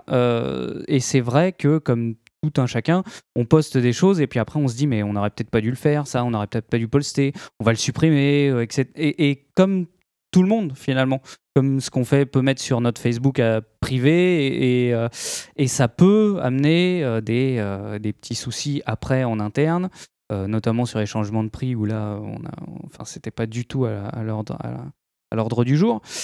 Mais voilà, c'est plus une. Enfin, moi, ça me. Ça me choque pas forcément tout ce qu'on fait. On fait des erreurs, bah, on essaye de progresser et de, de faire mieux. Et vous avez quelqu'un qui s'occupe de la page ou On est deux à s'en occuper, euh, euh, peut ouais. raconter sa vie là-dessus. Euh, on est non, on est deux à s'en occuper. Il y a donc euh, le directeur éditorial euh, Pascal et, euh, et moi. D'accord. Alors bon, comme on est sur la fin de l'interview, est-ce que tu peux nous filer une petite info, je sais pas, un titre qui va sortir prochainement, enfin tu vois, sachant qu'on sera diffusé euh, autour du 5 septembre, je sais pas exactement, tu vois ce que... Un titre qui n'a pas été encore annoncé Bah ouais, et qui sympa, va quoi. sortir. Euh, je peux t'annoncer que euh, le prochain titre de l'auteur de GTO va sortir chez nous. Donc c'est Soul Messenger Reviver, Ah, Soul Reviver, euh, dont il est le scénariste, qui va sortir normalement, si je dis pas de bêtises, en novembre. Ah oui, Donc il fait pas les pas dessins. dessinateur. Donc peut-être qu'on aura des euh, Il enfants de pas les 14 ans qui auront pas des poitrines qui vont jusqu'au W. Euh, si. Et ah, C'est le Si, mais c'est- Parce qu'il est scénariste, hein, c'est quand même lui qui écrit, qui, qui écrit les persos. Si, Alors, mais ouais, elles sont mortes. Alors peut-être que ça passe. Et euh, ça continue de pousser après, éventuellement, disons ça comme ça. non, non, Soul Reviver, donc en fait, c'est euh, l'histoire de deux personnes euh, qui, euh, qui sont morts et qui ramènent maintenant, qui ont, ont trouvé le chemin du monde des morts et qui ramènent donc les, les, les morts, euh, les morts à la vie. Euh, C'est-à-dire, euh, par exemple, euh, un politique. Euh, sa secrétaire meurt, elle avait des documents compromettants et ça, menace de lui péter à la gueule. Il va appeler ces deux personnes-là, il va leur filer de la thune et il leur dit euh, ramenez-la moi à la vie parce qu'il faut qu'elle arrange le coup. Donc ils vont aller, euh, pas en enfer, mais entre, entre la mort et l'enfer. C'est un, un par peu, strates, quoi. le Purgatoire. on va dire. Mais c'est pas vraiment comme ça que c'est c'est défini dans, Non, le, le manga, mais en gros, c'est le purgatoire et ils vont, Soul euh, ils vont se Ah battre non, contre des fantômes Merde. Soul pour Society. ramener la personne. C'est comme Get Backers, mais avec des, avec Ça des peut, âmes. ouais, comme Get Backers, comme Toko aussi euh, de, de son autre, Ah, euh, Dieu, c'est un autre titre. horrible. Non, Toko, c'est, c'est, c'est- moi j'a- j'adore ce manga. Non, mais bon. Euh, un peu comme Révérend D aussi, euh, de chez lui. euh, Ouais, en fait, un peu comme toutes ces séries. Un peu comme euh, toutes ces c'est séries. ça, quoi, voilà, grosso modo. Ok, bon, eh bien, nous allons laisser la parole à quelqu'un d'autre. Oh, ce générique qui fait peur. Ah oui, carrément. Et oui, euh, c'est à toi de parler. Glou, nous t'écoutons pour la nouvelle formule de la rubrique du Glou-Garou. Oui, euh, alors je commence en fait euh, cette nouvelle rubrique, non pas par un seul sujet, mais par plusieurs petits sujets. Mais déjà qui tenait pas son temps sur un sujet, alors je sais pas comment on va s'en sortir. c'est simple, de toute façon, je, je mets, un, je mets un chronomètre. C'est parti. Alors, euh, je vais commencer par différentes choses qui sont plus ou moins bizarres euh, dans le pays du soleil levant. Je commence notamment par l'inémori. Euh, à l'heure actuelle, enfin, si on s'endort, si euh, dans un, euh, au bureau, à l'heure actuelle, c'est relativement mal vu dans n'importe quel endroit, euh, professionnellement, professionnellement parlant. Où ça Au Japon ou en France? Non, non, dans le reste du monde. Ah oui, d'accord. Au Japon, il y a un truc qui s'appelle le- l'inemori à l'heure actuelle qui est reconnu, c'est-à-dire que vous avez le droit de faire une pause et de vous reposer, de faire une petite sieste si vous êtes éreinté. Ah, d'accord. Voilà, oui. donc là c'est euh, officiellement reconnu. Et- Ah non, alors aux States, eh, aux States euh, c'est très souvent le cas. Il y a pas mal de grosses boîtes comme ça où tu as des salles où tu peux aller faire une petite sieste. Oui, mais là, c'est- là, carrément, tu peux le faire à ton bureau. À ton bureau, à ton d'accord. bureau. Alors, Ah euh, oui. Comme dans ma boîte, euh, en fait. et, euh, ils ont remarqué un truc, c'est qu'il y a des gens qui, qui, euh, qui simulent l'inemori pour faire bien comprendre qu'ils ont beaucoup travaillé. Ah oui, Les d'accord. Donc voilà, donc ça c'est déjà, j'ai trouvé ça relativement euh, mignon. Ok. Ensuite, il y a le Cuddle Café qui, est à- qui a débarqué. On connaissait les Maid Café où des nanas étaient déguisées en... En petite soubrette. Voilà. Non, je ne connais pas ces cafés. Et des photos. Écoute, euh, à chaque fois qu'on rentre dans un maid café avec toi, euh, elle demande comment tu vas, comment tu vas depuis la dernière fois, tout ça, si les enfants vont bien. Enfin, elle Ça va semble te bien. connaître On se hyper bien. revoit très vite. Je vais très bien. Donc, a priori, le premier Swaneya, si je prononce bien, je ne sais pas, C'est pas grave. qui veut dire, selon lui, le, le magasin pour dormir ensemble, et, euh, s'est ouvert l'année dernière à Tokyo et qui, euh, qui, euh, qui autorise les, euh, Clients. les clients masculins, masculins uniquement pour l'instant, pour pouvoir dormir avec une fille. Avec une fille et pas avec une fille. avec- Attention. Ah oui, j'ai vu ça Mais c'est aussi. juste ouais. dormir, Ouais, ouais. on est Juste dormir. Alors, des petits voilà, câlins, des rien choses comme sexuel ça. n'est autorisé. Néanmoins, c'est pas, toujours pas sexuel, c'est-à-dire pour 1000 yens, c'est pas grand-chose. Vous avez le droit de vous regarder dans le blanc des yeux pendant une minute. Oh, c'est génial. Putain, 10 euros pour avoir le droit c'est de te classe. regarder. quoi. 10 Attendez. euros. Est-ce que Et- t'as le droit de lui tenir la Et main pour 3 minutes, vous pouvez éventuellement lui caresser les, cheveux pour la même somme de 1000 yens. Tes nanas, c'est des serveuses du, enfin, du truc. Oui, c'est ça, Elles- oui. Elles, elles bossent là, donc c'est des putes. C'est moche. C'est ce que tu dis. sexiste. De sexuel. Il n'y a rien de sexuel. Oh. T'as une meuf qui, voilà, C'est juste dormir. voilà, une fois de plus, le- voilà, la mentalité. Parce que ce qui veut dire qu'une meuf que je regarde dans les yeux pendant une minute, mais qui me Non, demande mais ma elles sont millienne, c'est habillées une salope. Oui, oui, elles sont habillées. C'est comme une call girl, là, oui, tu vas dîner Ah, avec c'est elle. une escorte. tu lui donnes- C'est une escorte, Oui, bah, une escorte, c'est pas une Mais pas du tout. Bah non. Non, mais c'est enfin, c'est pas tout à fait la même Mais chose. elles sont que habillées genre, ou pas les nénettes une meuf. Qu'est-ce qu'il y a d'autre sur le caresses menu les cheveux, tu lui tapes. Pute. C'est un peu hardcore quand même. Non, mais je dis pas ça comme si c'était un gros mot, je veux dire. D'accord, mais là on se perd. Moi je veux savoir ce qu'il y a d'autre au menu. Attends. Eh bien, On s'arrête tofu. là, je caresse les cheveux. Non, mais moi je veux surtout savoir s'il y a pareil pour les filles. C'est-à-dire, la personne qui te touche, elle, elle rentre dans ton intimité, même si elle, te, elle ne fait que te toucher les, Non, les elle est pas cheveux. obligée de rentrer dans ton intimité. Oui, non, mais- Ah là là. Donc, elle paye pour te toucher les cheveux, c'est quand même de la prostitution, même si c'est que de la prostitution capillaire. hein. Non, non, ce n'est pas de la. Oui, Ce que veut dire Ness, c'est que cette nana, elle gagne leur vie en faisant commerce de leur corps. oui d'accord, mais enfin, les mannequins également. Bah oui, il marque un point. mais Je, je ne sais dire, pas. euh, je ne sais. Je Photographie, tu Il y a photographies rien le de corps. sexuel dedans. Voilà. J'allais dire juste, je ne sais pas effectivement si Ness considère les mannequins comme des putes. Bah peut-être que oui. Bah, je sais pas, demandons-lui. Ness. La, la considération pour les femmes vient juste de faire un recul de 80 années d'un seul coup. Bon, je propose qu'on n'est pas d'accord. Non, mais continue Jérôme ta chronique, continue. Jérôme, c'est des putes ou c'est pas des putes? Non, Je les stop, là, connais c'est pas, moi, ces filles. Ok, mais la, la vraie question qu'on se pose tous, ok, c'est 1000 yens pour passer une nuit avec une Non. fille. Non. Combien pour Non. passer Bah, une nuit Ah, laissez-moi 1000 finir ma question. Combien pour passer une nuit avec Faye Non, mais une nuit avec Faye, c'est hors de tes moyens. Je parlais pas pour moi, c'était pour un asiatique. Non, mais les Asiatiques, c'est pas pareil. Bah, s'il a 9 ans et demi, s'il est oui, rouquin, non, mais euh, s'il a 9 priori, ans et demi, déjà, c'est la pédophilie. Non, mais non. Mais 9 ans et Bon, demi. continue il ta te chronique. caressera les cheveux. Continue ta chronique. la rubrique de Glou. Il lui reste plus que 40 secondes. 45 secondes. Donc je vais terminer sur un truc euh, assez bizarre qui s'est passé il y a pas longtemps à Hamamatsu. Il y a eu un, un concert de Theremin. Alors Theremin, euh, là je, je- je suis allé regarder ce que c'était quand même, Oui, c'est- un instrument C'est un instrument en fait qui se joue mais euh, il n'y a aucun contact avec le, bo- le boîtier. Exactement. C'est simplement euh, on- en approchant, ça détecte le mouvement et quand on s'approche plus ou moins, ça fait différents sons. Or, donc, conclusion, il y a un fou furieux du nom de, bougez pas, Masami, Masamichi Takeuchi, qui a 46 ans, et qui a foutu des, des térémines dans des poupées russes. Non, non, me, me- me regardez pas comme ça, c'est vrai. Ils étaient 272, ils ont fait un concert. Et donc, c'est entré dans le livre euh, Guinness des records. Et les poupées russes, est-ce que c'est des putes? Et ça dépend, est-ce qu'on leur caresse les cheveux? Ness? On a utilisé leur corps là quand même. Bah, Bref. si elle- ça dépend. Ah, mais on ne les touche pas On ne les touche pas, cette fois-ci. Ok, bon. Donc voilà, donc euh, ce concert a eu lieu, est entré dans le, dans le livre Guinness des, des- des records.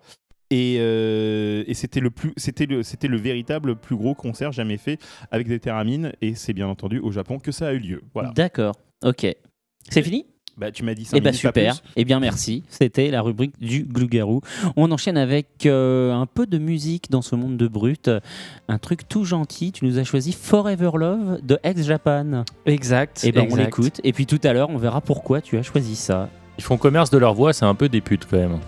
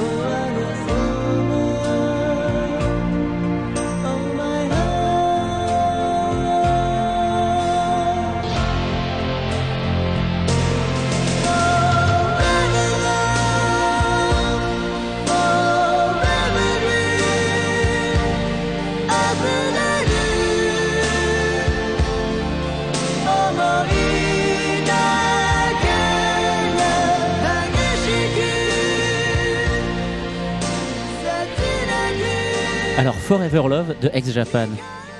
Maintenant, faut expliquer ce choix parce que là. Non, Faut moi, expliquer ce choix. euh, C'est la mort de Hidé. Euh, C'était une période où moi, euh, j'étais à fond dans, le, dans, dans la musique. Euh, je veux dire, je jouais de la batterie. j'étais avec des potes, j'écrivais de la musique. je me croyais enfin, dans des stades de 100 000 personnes. Et, et voilà, j'écoutais, je, je me mettais à la gratte. et cette musique-là m'a un peu touché euh, au moment où elle est sortie et surtout au moment euh, de la mort de, donc, du, euh, du membre d'X Japan. Enfin, c'était un truc de fou au Japon, quoi. Moi, Ah dans bah mes oui. souvenirs, euh, il y avait même des, des- des- une vague de suicides après, à tel point que les, les autres membres ont, ont dit non mais arrêtez quoi, réfléchissez à ce que vous faites. mais je me souviens de ça. Et c'était ouais, un truc de. Non, mais à un l'époque, truc ils de en avaient fou. quoi. parlé aux infos euh, bah ouais. aux 20h de TF1 ou de France 2. C'est euh, vrai. Ah ouais? Ouais, Ouais, ouais. ouais. Ah, J'en Dans le souviens 20h très, de France 2, ils ont parlé le 20h de des, France des 2. suicides Ouais. après euh, le ils avaient report de Dead or. Alive euh, parce que euh, les mecs qui, qui mangeaient des poches de silicone. Donc, le, le 20h de France 2 n'est pas une référence. Non, mais- Celui de Ah, TF1 oui, mais est une non-référence. dans- Il parlait euh, quand même d'un- de musique euh, japonaise, on va dire, même si c'était suite à un, Ouais, ouais. un événement tragique. C'était en quelle année Je me rappelle plus?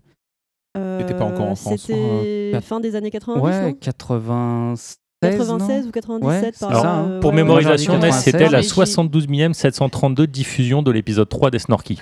Non, j'étais en France, mais je j'étais pas trop au courant de ces choses-là à l'époque. Et, euh, et voilà, donc euh, non, non, ouais, c'était un gros, gros, euh, gros événement euh, et qui est rattaché à cette musique-là parce que euh, ils ont joué cette musique-là au- à l'enterrement. D'accord. Euh, voilà. Parce que t'as suivi. euh, Non, non, pas du tout, mais c'est, euh, enfin voilà, c'est, je l'ai, je l'ai appris après par des articles. Il l'avait joué et comme je l'aime bien, voilà. D'accord. Bon. Eh bien, sur ce, nous allons laisser la parole euh, à Athanor, car les gens autour de cette table dévisagent l'assiette depuis tout à l'heure et ont des filets de bave qui coulent jusqu'au sol. Donc, euh, on va te laisser nous en parler pour qu'ensuite les gens puissent goûter. bon. Japamiam, la rubrique des gourmets japonais. Ok, donc euh, aujourd'hui, je vous ai ramené euh, ce qui s'appelle euh, des ramen burgers. Alors la recette est un chouïa différente de celle euh, que j'ai postée sur le blog parce que euh, bah, j'avais pas le temps ce matin de faire des, des hamburgers maison, donc euh, j'ai utilisé du poulet. Donc euh, je vous invite à piocher dedans et à manger. On pioche et à- direct. Bon, Oh, eh ben, très attendez, bien. attendez, Glou hésite. Glou n'hésitait pas, il regardait quelle est la plus grosse part dans cette assiette. Mais il a, Alors, je- il a pris la plus petite pourtant. Donc Comme euh, tu me connais, et oui, je me suis bien fait couiller. l'illusion d'optique a joué. Eh bien, écoutez, moi, je peux vous dire que c'est très bon, même avec du poulet. Donc euh, le ramen, euh, le ramen burger, c'est euh, un plat qui a été inventé par Keizo Shimamoto il y a quelques semaines de cela. Donc cet été à New York, c'est un, ouf du ramen. Il a un blog que sur le ramen où il fait que des ramen. Et un jour, il s'est dit, eh mais je vis aux États-Unis. le burger, c'est un peu le, le truc. Comment amener les gens à, aimer le ramen comme, comme je l'aime? Et ben, euh, il a réfléchi, il s'est dit putain, faut que je fasse un ramen burger, c'est la seule solution. Il a fait plein d'essais et il est arrivé euh, à ça. Et donc, euh, comment faire un, ramen, un ramen burger? Ben, C'est assez simple en fait, finalement, comme, comme ingrédient à trouver et, comme recette à réaliser. Donc, il va vous falloir des œufs, des paquets de nouilles chinoises instantanées. Donc, les puristes ou les casse-couilles diront Mais c'est pas des ramen du coup, nanana. Bref, Seb Kuhn, je t'avais vu venir. Euh, il vous faut un petit peu de, euh, on va dire, du verre. Donc, euh, que ça soit de la salade, de la mâche, de- des feuilles de roquette, un, petit peu, un petit peu de verdure, ça fait toujours bien. Et puis, ça légitimera le fait d'avoir la viande plus des pâtes dans le même plat. Et ensuite, de, de la sauce teriyaki, un peu de mozzarella, des champignons et un burger ou que vous pouvez remplacer, comme là, par un steak de poulet. Vous, vous faites cuire vos pâtes, euh, très simple, euh, 3 minutes dans de l'eau bouillante. Vous les égouttez, vous les rincez à l'eau froide et euh, vous les mettez dans un saladier avec euh, un ou deux œufs selon la quantité de pâtes que vous avez fait et vous mélangez. Vous mélangez doucement pour pas casser les pâtes. Et ensuite, vous prenez des petits ramequins, donc de la taille dont vous voulez faire vos pains de burger, et vous mettez au fond un petit peu de papier d'alu, vous remplissez avec des nouilles, et euh, vous mettez par-dessus un peu de film culinaire transparent et vous tassez. Vous tassez avec un verre ou avec un ramequin plus petit pour avoir euh, cette forme de, euh, de, de cercle de, de pain de burger et vous mettez au frigo. Et quand tu, quand tu tasses, tu, le, tu tasses juste Tu une tapotes. fois ou tu laisses le, tu le tapotes, ramequin tu au-dessus tapotes euh, une quinzaine de fois de façon à ce que ça soit bien, bien plat, homogène et pour avoir chassé les bulles d'air entre, entre les nouilles. Quoi. Mais Mais tu laisses c'est- pas de poids euh, après, quoi. Tu le Tu retires. laisses pas de poids, ouais, non, tu retires. Ouais, tu, vraiment, tu, juste tu tassotes. Tu tassotes comme ça, euh, tac, tac, tac. Un peu comme Al qui finalement. pense à un enfant, tu vois, tac, tac, tac. Oh. Et après, tu, euh, et après, tu mets. J'allais dire un truc sympa, mais j'ai peut-être le retirer en fait. Mais, euh, Af- afin que le pain prenne cette forme, tu le mets au frigo pendant 15 à 20 minutes. Donc, euh, en, laissant, euh, en laissant le film euh, culinaire. Euh, Tu fais, euh, tu fais chauffer une poêle avec un petit peu, un petit peu de beurre ou d'huile. euh, évitez l'huile d'olive parce que ça parfume un peu trop fortement. Et euh, vous ramenez les, euh, les pains au bout de 20 minutes que vous faites cuire assez fortement d'un côté et moins de l'autre. Donc le côté où ça sera le plus cuit sera l'extérieur de vos pains. Donc ce que vous verrez en, attrapant, en attrapant votre burger. Ensuite, bah là, une fois que c'est cuit, euh, c'est vraiment pas compliqué. hein. Vous prenez la première tranche et à l'intérieur de la tranche, vous mettez de la sauce teriyaki. Euh, vous mettez un petit peu de votre, euh, de votre verdure. Donc là, euh, pour aujourd'hui, c'était de la roquette et de la mâche. Ensuite, vous mettez votre tranche de, de viande, donc soit de steak haché, soit de steak maison, soit de steak de poulet, comme c'était le cas. Ensuite, vous mettez une petite tranche de mozzarella, un petit peu de, de champignons, et sur le pain supérieur, pour certains d'entre vous, il y avait de la sauce sriracha. Donc, euh, si vous avez eu un petit goût piquant, c'était ça. Tu l'achètes où ta teriyaki Euh, je l'achète euh, rue Sainte-Anne euh, au Camart. D'accord. Quand, Moi, je quand tiens la à dire que c'est une recette Ramensburger. Donc pour les enfants. Bravo, mais alors là, bravo. Merci. Est-ce qu'on peut faire revenir euh, des, des tranches de fines d'oignons pour les mettre dedans aussi? Alors tu peux, mais alors faites attention, euh, ça amène effectivement une réflexion. Euh, la première fois que vous allez faire des ramen burgers, vous allez probablement avoir tendance à faire la même chose que moi, c'est-à-dire faire des ramen burgers un peu trop épais, et du coup ça devient difficile à manger. Donc euh, je vous invite à, il vaut mieux en faire plus, avoir deux burgers qu'un trop épais. Donc effectivement tu peux mettre de l'oignon, tu peux mettre, j'ai fait une tentative avec un truc qui était assez sympa, et passer au hachoir des capres et les incruster dans la mozza, ça rend vraiment pas mal. Et euh, tu peux remplacer la mozza euh, à New York. Ils font à la place de la mozza, ils mettent un œuf au plat. Ah. Donc ils font un burger à cheval. Mais euh, C'est la mozza. Si tu mets la mozza dessus, c'est la mozza fraîche ou c'est la mo- mozza euh, séchée, comme on peut en trouver râpée au genre de conneries? Alors c'est de la mozza fraîche que tu achètes en sachet individuel dans ton supermarché ou euh, chez ton traiteur italien.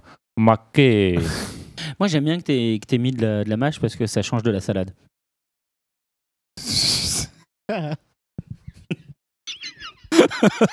voilà. Bon. Non mais blague à part, j'ai trop envie d'essayer là. Demain, je pense que je vais essayer d'en Non, mais c'était hyper la recette est sur. Mangavore, avec des photos des différentes acheter de la étapes. teriyaki là, j'aurais pas le temps d'aller dans le quartier. Mais tu non, peux mais- faire autre chose. hein. J'en ai fait euh, pour des amis qui euh, sont en mode Euh, c'est japonais, c'est radioactif. Euh, du coup, euh, j'avais mis euh, de la sauce barbecue, hein, ça peut marcher. barbecue, ça peut le faire. Moi, je, Bah voilà. je Non, non, mais si t'aimes la bernaise, tu peux mettre de la bernaise. Après, hein. l'assaisonnement, euh, fais chacun, peut, chacun peut le changer. hein. Non, mais honnêtement, c'était hyper bon. Alors, merci à Tanner euh, de nous avoir euh, nourris à nouveau. Et donc, on va enchaîner sur l'actu du jeu vidéo. D'ailleurs, tu as vu comment j'ai subrepticement euh, squatté ta, ta partie de news. news, complètement, Comme oui. ça, ça me permet de déborder un petit peu déjà. N'est-ce pas? Donc j'ai trois, trois petites news à vous proposer. Je vais commencer par euh, la Gamescom 2013 euh, qui s'est déroulée euh, du, du 20-23 août dernier, si je me souviens bien. Tout à fait, à Cologne. à Cologne, en Allemagne. Il s'agit quand même du plus gros salon mondial de jeux vidéo en termes d'affluence. Ah ouais 340 000 personnes euh, cette année. C'est pas mal, hein. Il y a plus de gens là-bas qu'au Tokyo Game Show? Euh, exactement. Je crois que de Tokyo Game Show, je crois que c'est dans les 250 ou 280 000, il me Je n'ai semble. pas les chiffres du tout, mais je suis un peu ancien. En tout cas, euh, moi j'ai les chiffres euh, plus près de nous de la Paris Games Week de 2012, 212 000. Et euh, pour ceux qui se poseraient la question, euh, les chiffres d'affluence de, l'E3, qui est quand même le, plus, le salon le plus influent, celui-ci, mais il n'y a que 48 000 personnes, parce que c'est un salon euh, composé uniquement de professionnels. Exactement. Donc les infos importantes que j'ai retenues. La date de, la so- de sortie officielle de la PS4, euh, 15 novembre aux États-Unis, le 29 novembre en France, Mhm. et au Japon euh, un jour. Ils ne ils sont pas prononcés pendant la, pendant la Gamescom. D'ailleurs, on peut, pour info, dire que Microsoft a annoncé sa Xbox One pour le mois de novembre, mais sans plus de précision. Tout à fait. Sony en, en a profité pour annoncer la baisse de prix de la Vita et de la PS3 qui se retrouvent toutes les deux au même prix, à 200 euros. Il faut s'attendre, il y a des rumeurs en ce moment d'un bundle euh, PS4 plus PS Vita. Oui, voilà, qui sert pour faire du jeu déporté. Exactement, euh, voilà, pour mode, 500 dollars. Oui, faire un peu comme, euh, comme la Wii U, comme dit Atanor, exactement. Euh, et les jeux qui ont été montrés, les, les plus célèbres, il y avait du Assassin's Creed 4, du Batman Arkham Origins. Tout à fait. Il y a aussi des exclusivités comme euh, Rise sur Xbox One, qui est, Xbox One, qui est une euh, sorte de jeu de, de TPS euh, dans la, la Rome antique. The Order sur PS4. Titanfall, qui est assez attendu. Qui est voilà, euh, une des grosses, grosses annonces. euh. où, euh, où on peut piloter des, des- des robots géants. Donc je pense que ça, ça doit en faire. euh, Avec le succès de Pacific Rim, ça devrait euh, plaire. hein. Oui, mais pas, pas autant que ça au Japon, semblerait-il. Ils sont bien Non, mais je parle sur l'Europe, euh, tu vois. Oui, voilà. Non, sinon, Chine, les jeux beaucoup. de méca, ça plaît toujours au Japon. hein. Oui. Et euh, Watch Dogs, qui était, la, Ah bah oui, qui était Watch enfin Dogs. jouable cette année, qui a été la sensation de l'E3 2012. Tout à fait, ouais. La deuxième news, cette fois c'est une news coup de cœur. Est-ce que vous connaissez Rayman Origins? Absolument. Un jeu de plateforme sorti euh, fin 2011. Le coup de poignard euh, pour les fans euh, de pour les pour les, les Nintendo fans. là. Alors justement, la suite qui est Rayman Legends Ah pardon. sort, euh, est, sort- sort- est sorti le 30 août, le 29 août. Et effectivement, c'est le coup de poignard pour les, les- ceux qui ont acheté la Wii U, parce que je connais plusieurs personnes qui ont acheté la Wii U à sa sortie pour, avoir. Rayman Legends en février, ou même, euh, enfin, d'abord à la sortie de la Wii U, puis il a été retardé pour février, et finalement, il a été retardé pour le 30 août sur toutes les consoles. Euh, donc Wii U, Xbox 360, PS3, euh, la version Vita sortira un petit peu plus tard. Pour la dernière news, vu que Jérôme euh, en a parlé, j'avais effectivement l'intention de parler de la même chose, parce que le mois de septembre 2013, jeux vidéo, on peut pas ne, ne pas parler de GTA V, qui sort le 17 septembre sur euh, Xbox 360 et PS3. Sur PC, peut-être. Et là, par contre, on demande bon, pas qui c'est qui connaît, qui connaît pas GTA 5. Non, tout le monde connaît GTA. Un, un community manager de Sony euh, Royaume-Uni a dit sur Twitter euh, que en gros GTA 5 allait être magnifique sur PS4. Ah, et évidemment, absolument pas annoncé sur PS4. ça n'a jamais été annoncé et ça a été démenti par Sony euh, dans la foulée. C'est ça. Comme quoi, les non, conneries sont trompé, on allait toujours un peu dites vite. euh, par les community managers, quoi. Que C'est ce soit ça. Facebook ou Twitter, hein. Très bien. Donc, Donc, GTA 5, euh, se fasse- euh, l'intérêt de GTA 5, c'est qu'il y aura trois personnages à contrôler en même temps, et ce sera euh, faire des casses, des braquages de banque, de la préparation jusqu'à euh, l'exécution. Pas Ça, mal. peut être sympa. Et moi, ce qui m'intéresse à titre plus personnel, ce sont les chiffres de vente, Mhm. puisque euh, la saga GTA s'est vendue à 125 millions d'exemplaires en, 2000 en 2012. GTA 4 s'est vendu à 20 millions d'exemplaires. Mhm. Sachant qu'à l'époque, en 2008, il y avait 60 millions de PS3 et de 3 Xbox 360, qu'aujourd'hui, il y en a plutôt dans les 160 millions. Est-ce que GTA 5 va se vendre à 60 millions, pardon, à 55 millions d'exemplaires? Ça, serait, euh, ça le classerait directement à la deuxième place du jeu le plus vendu de tous les temps. Car le numéro 1, c'est Wii Sports. Eh bien, merci pour cette euh, rubrique euh, jeux vidéo et on va donc enchaîner avec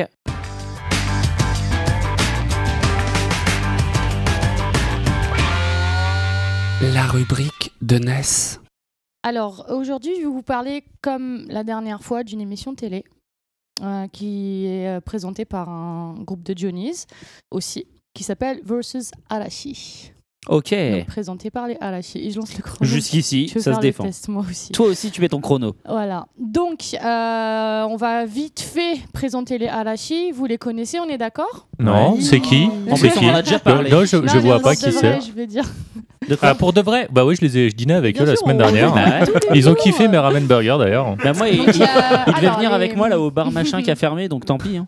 Les Arashi, c'est cinq jeunes garçons, enfin plus très Qui jeunes, sont trop beaux. À peu près mon âge. Non, il y en a un qui est trop beau. Si, il y en a un qui est Il y a vraiment pas June. mal. June, c'est le June, plus beau voilà, du monde. Oh là là, le concours de midinette qu'il y a maintenant. Du monde, faut pas déconner. Mais bon. Donc, alors, on a June. Le taux d'estrogène vient juste d'exploser. Je vais essayer de Ouais, les bah, présenter rapidement. fois, hein, ça change.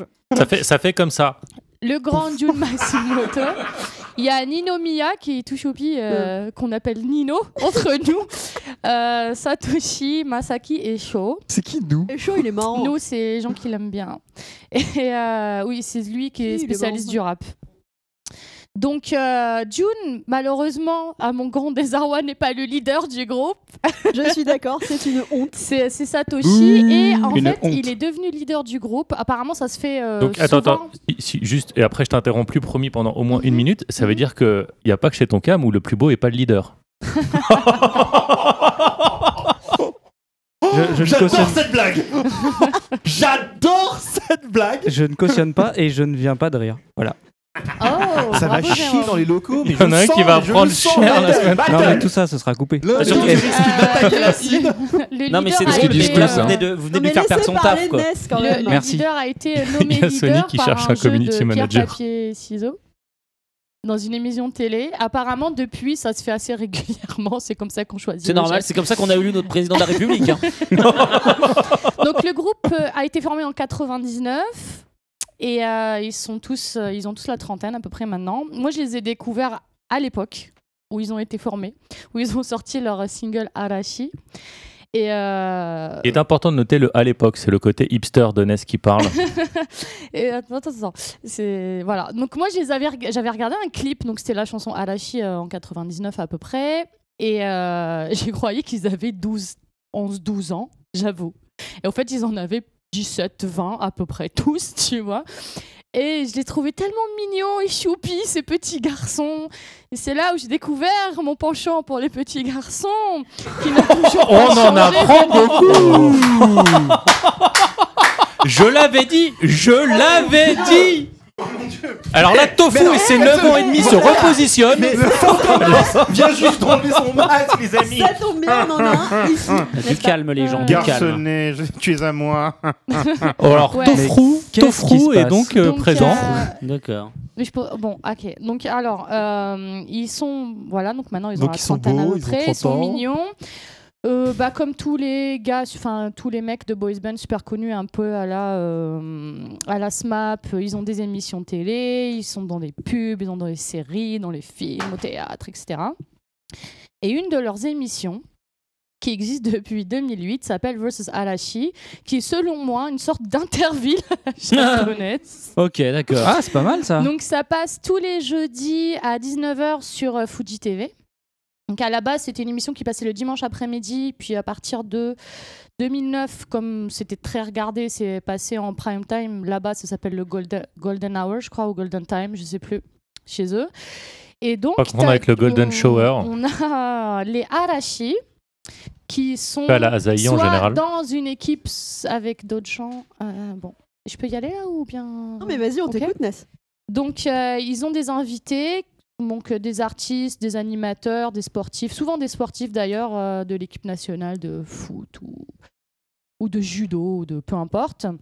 Des Japonais, des fois des Américains. J'ai regardé une émission récemment qui était avec euh, Will Smith et son fils. Il y a eu aussi Tommy Lee Jones à la sortie de MIB, etc. Et donc, ils sont en fait, ils sont dans deux équipes. Donc, tu as les Arashi, puis tu as les invités. Et comme euh, il faut plusieurs personnes pour faire les jeux, euh, il y a souvent, on va dire, des invités bonus qui se mettent dans l'une des équipes ou de l'autre. Et ils font des épreuves. Donc, des trucs euh, du genre. un truc qui s'appelle Shotgun Disc, par exemple, où alors on a une personne qui a un flingue avec des, des boules dedans et une autre personne d'une équipe adverse qui balance des, des disques, donc des espèces de, de. Une personne au fond qui rattrape les frisbees et qui les balance ailleurs. Et à ce moment-là, la personne qui a le flingue est censée tirer dessus et les choper. Donc, si tu arrives à les choper, tu as des points. Si tu n'y arrives pas et que l'autre équipe les rattrape, elle a des points. Enfin, c'est que des trucs comme ça. Espèce de tir au pigeon. Des accidents. Euh, Quelqu'un non, a-t-il j'ai perdu pas ses vu- doigts Moi, j'ai pas vu d'accident pour l'instant. Et euh, donc, euh, ils- évidemment, c'est une émission qui sert beaucoup à la promo des Arashi pour qu'on continue à les voir et savoir qu'ils existent. Ils font aussi la promotion euh, de leurs invités aussi, évidemment. Et donc, euh, le tout dernier jeu qui, qui a été inventé, qui s'appelle Popcorn Hita. Et euh, il faut vous rappeler que le dernier album des Arashi s'appelle Popcorn. Donc, je pense que c'était une petite référence. Voilà, donc euh, tu es dans un endroit où, c'est- tu sais, comme si que quand tu mets des pop-corn euh, dans un micro-ondes et qui commence à exploser, voilà, c'était un peu au-dessus de ça et tu as plein de boules qui te tombent dessus. Et c'est quoi tu le dois but les prendre. En fait, tu dois les prendre avec euh, une espèce de raquette et les mettre au-dessus dans un tube. Il faut qu'elles tiennent. Voilà, donc tu es envahi de boules. Voilà, J'imagine qu'avec les images, c'est beaucoup plus clair. voilà. C'est que des jeux comme ça, ouais, tu as des trucs où euh, une espèce de flipper euh, où tu as des disques, il faut les mettre dans certains endroits et ça a plus de points. Un truc qui s'appelle euh, Cliff Crime, il l'appelle. Où euh, c'est de l'escalade en gros, donc plus tu touches des trucs, plus tu as des points. C'est que des trucs comme ça. Mais évidemment, c'est toujours fait à la japonaise avec des petites blagounettes, des sketchs, euh, des gens qui s'insultent euh, à longueur de temps, euh, comme dans n'importe quelle émission japonaise. Donc c'est assez rigolo. Voilà. D'accord. Eh bien, écoute, versus Arashi. ça a l'air sympa. euh, voilà, de toute façon, si vous n'avez pas la télé japonaise, Moi, je veux voir. toi, tu veux voir? Alors, Moi, qui je veux veut voir? Toi, teste tu veux la voir prochaine fois. D'accord. Si Will Smith et son IR, ils peuvent y aller, moi je pense qu'on peut y aller aussi. On peut y aller aussi, exactement. Je pense que tu as raison. Écoutez, euh, suite à l'absence euh, scandaleuse de Hal, le chemin de fer est complètement euh, chamboulé. Nous allons donc enchaîner sur la dernière musique choisie par notre invité aujourd'hui. Et ensuite, on sera sur la dernière partie de l'émission. Sur donc le, générique de euh, Ulysse, euh, Ulysse 31.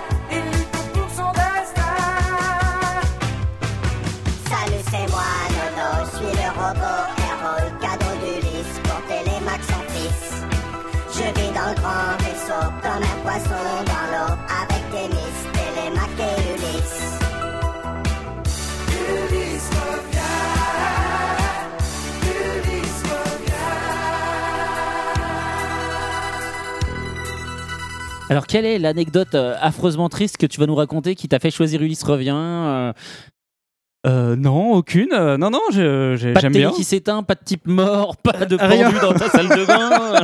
Qu'est-ce qui se passe? Non, non, non, j'ai- j'avais une vie assez, assez banale à cette époque-là. D'accord. Ouais, co- comme tout le monde. Donc juste parce que t'aimes bien Ulysse, quoi. J'aime bien Ulysse, voilà. il- le mec, il, il est pauvre, euh, tout seul, parti, euh, personne pense à lui. euh, il retrouvera jamais le chemin de chez lui. Enfin, j'aime bien. D'accord, en fait. C'est C'est parce que t'es un peu, tu, tu, tu te retrouves en lui un peu. Rémi sans L'exode, l'espace. Rémi sans famille, c'est ça. Ça me rappelle quand j'ai quitté mes c'est un parents. peu l'exode, la dire, diaspora, tout ça. Tu tu t'y retrouves en fait, c'est la ça. diaspora. Oh putain. C'est moche ce que tu fais. C'est moche. C'est très moche. Et crois-moi, nous sommes partout. Jamais tu n'auras de bague. Jamais. Tu veux dire que jamais je travaillerai à la télé du coup là, c'est mort. C'est avec ce que je viens de dire là. C'est horrible. Ah merde. bon, et bien dans ce cas-là, on va directement enchaîner. Et ben,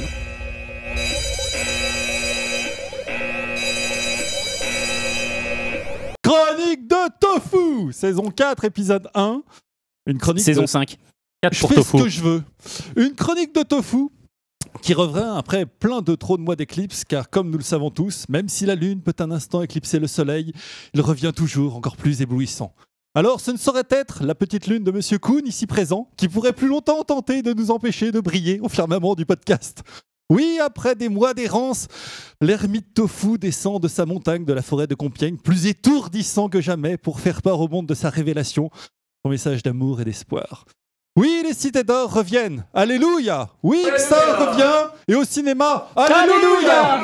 Oui, ce gros salopio barbu de Georges a vendu toutes ces vieilles breloques intergalactiques à Mickey. Autant dire, c'est un nouvel espoir. Alléluia. Et même Hunter x Hunter est à nouveau presque bien dessiné. Ça mérite pas d'Alléluia. Non, ça non. Ça ne mérite pas tout d'Alléluia. C'est- juste euh, le minimum syndical. Cet été, ah, quel bel été. J'ai vu les Avengers, Spider-Man, le dernier Batman, lu un troisième tome de Billy Bat, enfin incompréhensible et bondi de joie devant l'immense Urozawa Japan Expo. Tout ça, tant de trop de bonheur, nous tous réunis. Ah, Mais c'est ta chronique de l'année dernière, ça. rentrée 2012. Pam, pam, pam, pam, Nom de Zeus, Tofu Nous sommes en 2013 et pas en 2012 Doc Doc et Brock de retour vers le futur. Comme l'indiquait astucieusement ce générique brillamment joué à la bouche. Quoi 2013 Mais comment Pourquoi why?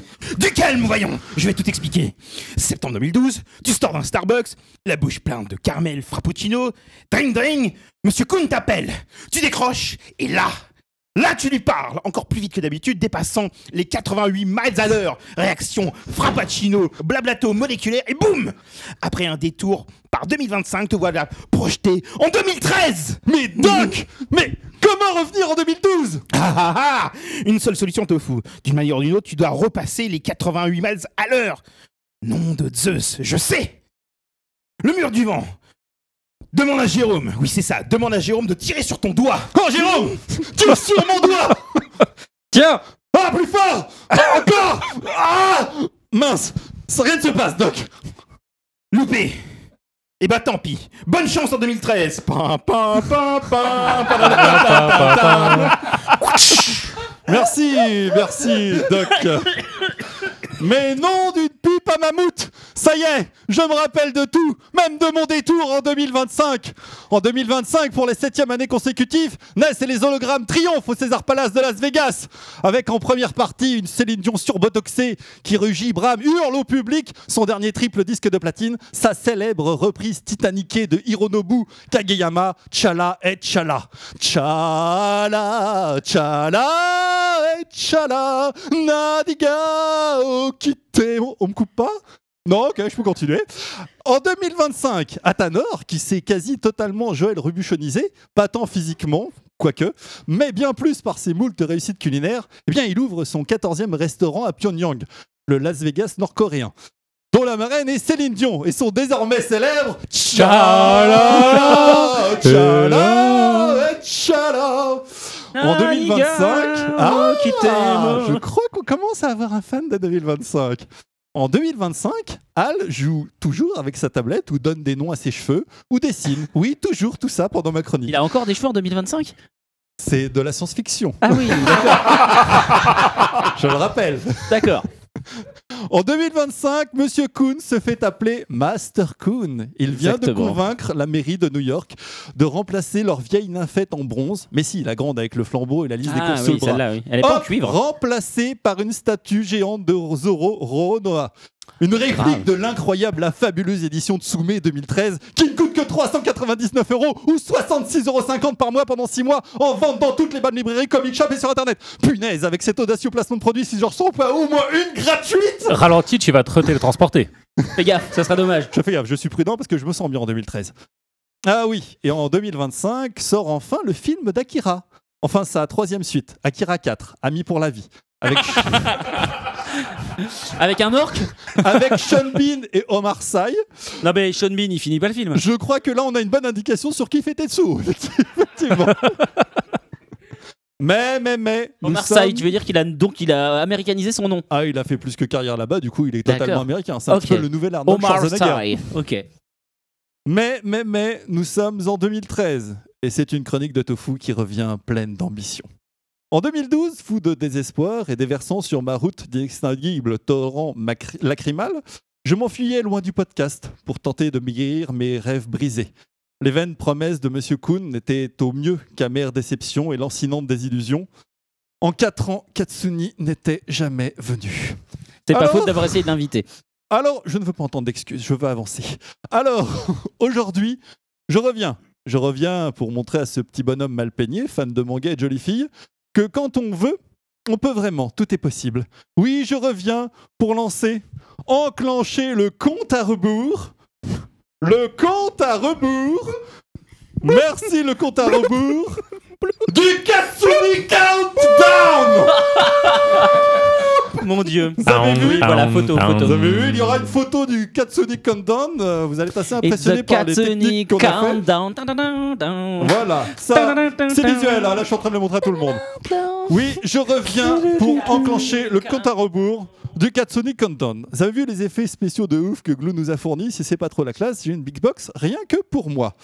D'ici la fin de cette saison, Katsuni sera là ou là, ou peut-être même là, sur mes genoux. En tout cas, à portée de micro. Ne me demandez pas comment, je ne sais pas encore moi-même, mais Katsu m'a mis ma l'invitation est lancée. Les fraises Tagana, le petit Mais- bonhomme mal peigné et mon sourire d'enfant rêveur n'attendent que toi. Mais elle fait, elle- enfin voilà, elle a plus aucun rapport avec le manga depuis que son émission est finie. Laisse-moi jusqu'à la fin de la saison. D'accord, ok. Allez, rendez-vous le mois prochain pour la suite Ah, eh bien, merci pour cette rubrique et ce retour brillant. Merci, merci, merci. Et alors, juste après toi, nous avons une nouvelle rubrique. Car je vous l'avais dit au début de l'émission, il y a une surprise. Un manga en direct du Japon. Mais du coup, nous avons trois nouveaux chroniqueurs puisque le dernier n'est autre que le sémillant, l'énigmatique, l'anonyme ou patent. Ou le malheureux, le malheureux, je pense qu'on peut l'appeler comme ça. Le malheureux, l'invité ce mois-ci, Jérôme, mais qui, Exact. donc, euh, à partir du mois prochain, ne sera plus invité, mais chroniqueur. Exact, Voilà. exact. Avec, euh, avec grand plaisir, euh, je rejoindrai cette bande. Et j'ai bien vu que c'était le bordel, donc La je bande vais- de gros je vais très bien m'entendre avec tout le monde. Et alors, donc, du coup, toi, tu vas nous parler de mangas qui ne sont pas sortis en France, c'est ça? C'est ça, qui sont euh, donc euh, sortis au Japon, pas sortis en France encore, et sur lesquels j'ai j'ai vraiment flashé, euh, que ce soit euh, sur euh, tout, tout type de, de manga, voilà. Euh, sur ça veut dire que ce sont des mangas que tu vas pousser chez ton cam. C'est exactement ça. C'est exactement ça. Donc je vais parler uniquement Ce- des ceci sorties est un cri du cœur. alors, Alors, en fait, on va pas. on Mais a- pas du tout, Quand on avait discuté, c'était pas les termes. Ah bon Jérôme, tu lis, tu lis le japonais? Oui, tout enfin j'ai un ami qui lit et qui les, les Il te traduit. les raconte. Ouais, Voilà. il les traduit. Et ce mois-ci, donc j'ai choisi un manga culinaire, euh, ce qui sort, euh, qui sort dans le Jump, euh, qui s'appelle euh, Shogeki euh, Sho. Ah bon, je j'arrive jamais à le dire. Shogeki. No Soma. Et donc, dans le Shonen Jump Euh, je crois que c'est dans le Shonen Jump. Tout à fait, tout Ouais, à ouais. fait. Euh, donc qui suit euh, un petit, un petit, Un petit gars. Un petit chef. gars, un petit chef. Exactement, exactement. Bien joué le placement. Un petit chef, un petit chef. euh, en gros, c'est euh, il, il est dans son resto de spécialité avec son père, euh, un petit un petit resto, genre un petit grec en fait devant la gare, et, euh, et il fait des grecs avec son père, le chef grec. tu vois. Et euh, et au final, son père dit non. Finalement, je vais arrêter. Il y a un pote, un de mes potes qui euh, qui a un super resto à New York. Donc moi je pars à New York, je vais l'aider, puis je vais faire le tour du monde. Et lui il se retrouve sans rien. Et son père lui dit mais finalement il faut vraiment que tu, tu, tu augmentes ta cuisine. Donc je t'emmène, euh, je t'envoie à l'école. Mais une grosse grosse école, tu vois. Mais ils sont bons euh, ou ils sont pas bons les deux Ils là, sont bons, ils sont bons, On ils sont bons. Les on ne Grecs, sait pas. ouais. Les, les Ah, Grecs, ah, les. Grecs, si, les Grecs ils sont vachement bons. Enfin, je veux dire, ils font un complet, un truc, un truc démentiel quoi. Et, euh, et donc il arrive à l'école. Et forcément, à l'école, c'est des, des, des, des jeunes qui ne rêvent que de devenir des grands chefs, euh, des escargots poêlés, des, des escargots poêlés et tout ça quoi. Mais lui, il rêve de devenir il- des escargots poêlés non, de faire des escargots poêlés, de faire des, des grands, euh, des grands trucs. Et, euh, et lui, non, il arrive avec sa petite cuisine de quartier. Et il dit bon bah euh, on, on va bien voir quoi. Et euh, au- à la présentation des élèves, il dit voilà moi je vais tous vous dépasser. Je serai le meilleur ici. Et donc forcément ça lui a C'est un peu l'histoire pas de ma mal vie, quoi. C'est un peu ça, sans doute. Je te connais pas encore assez. Et, euh, Non, mais ils balancent souvent ce genre de truc. Après, bon, voilà. Et donc, et donc voilà, l'avantage de cette série, euh, c'est que ce mec-là arrive en- à, à mixer en fait des, euh, des, des plats euh, assez, euh, assez pointus avec sa cuisine de quartier. Et à chaque fois que les gens goûtent sa cuisine, ils ont un orgasme. Mais un orgasme culinaire. Dans le manga, c'est vraiment. Il y a des petits oiseaux qui passent, euh, il y a du miel aussi, ils perdent leurs vêtements. Enfin, je veux dire, c'est vraiment. Ah, c'est- un, intense. c'est un peu comme, c'est un peu comme. Yakitate Japan ou le petit chef avant. quoi. Oui, mais c'est Bah, même mieux. Moi, je préfère. D'accord. Mais en, en quoi, du coup, c'est mieux? C'est mieux au niveau de. Alors moi, je préfère les dessins euh, par rapport à Yakitate. L'histoire, euh, l'histoire est vraiment sympa. Bon, sans trop rentrer dans le détail. hein. Là, là, je me suis basé, je me suis basé sur les premiers chapitres seulement. Euh, pour le moment, il y a trois volumes qui sont sortis au Mhm. Japon et c'est une des une des grosses grosses bombes du du Jump. C'est, je crois, la meilleure vente pour le moment du Jump sur toutes les séries qu'ils ont. Ouais, enfin, j'imagine hors Naruto. One Piece, Bleach, quoi. Exactement, exactement. Les meilleures nouvelles séries. D'accord, ok, ouais, le meilleur démarrage. D'accord. Voilà. Bon, et bah pas mal. En plus, t'es dans les temps. Non mais et sans préparation. Quoi. Non, mais pas Première, mal. c'est super beau. Moi, Ah, je pensais vraiment que j'étais l'invité, que ça démarrait la, la- que ça démarrait la fois prochaine. Donc, si tu veux, euh, totalement improvisé. Allez, on enchaîne. Speed Chronique, une minute pour parler d'un manga qu'on a lu. Et oui, c'est parti pour les Speed Chroniques. euh, et on va commencer par les filles. Oh là là. Oh là là. D'accord. Alors, vous allez le remarquer cette année, j'ai appris à lire pendant les vacances. C'est super. un manga C'est super. que j'ai lu en entier. Euh, donc, c'est Drag and Drop.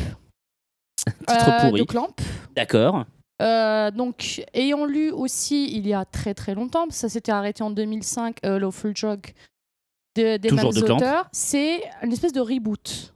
De Lawful Drug. Je ne sais pas si tu l'as lu, toi. Euh, celui-là. j'ai lu Lawful Drug, mais j'ai pas lu Drag and Drop encore. Donc c'est exactement la même histoire, c'est les mêmes personnages, les quatre mêmes personnages. Donc il y a les, le, le petit blond et le brun là, j'ai oublié comment ils s'appellent. J'ai noté leur nom sur mon De cahier. toute façon, ils sont interchangeables, c'est les mêmes que dans. euh, C'est ouais, comme partout. C'est ça, exactement. partout, Clamp, voilà. euh, c'est les mêmes persos qui reviennent tout le temps, un peu comme Tezuka qui avait son euh, Voilà. pool d'acteurs. Donc c'est Rikuo le, le brun Voilà. et euh, Kazahaya euh, le, le petit blond. Donc le blond qui a un pouvoir euh, quand il touche un objet de, de ressentir des choses. Il, a de la psy- il fait de la euh, psychométrie, quoi.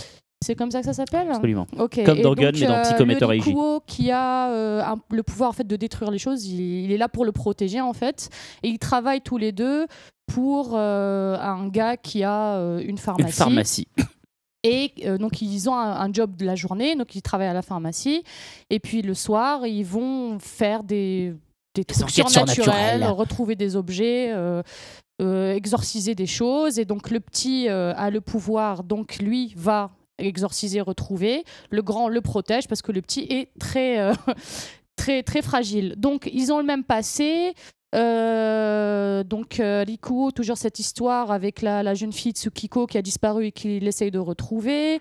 Euh, Kazahaya, c'est Kei, je crois qu'elle s'appelle, la fille euh, avec qui il a grandi, puis il, a- il est parti. Mm, ouais, c'est il l'a ouais, laissée a toute seule et, euh, et donc euh, elle, elle, est un- elle devient un peu tarée quand elle grandit. Donc c'est exactement la même histoire.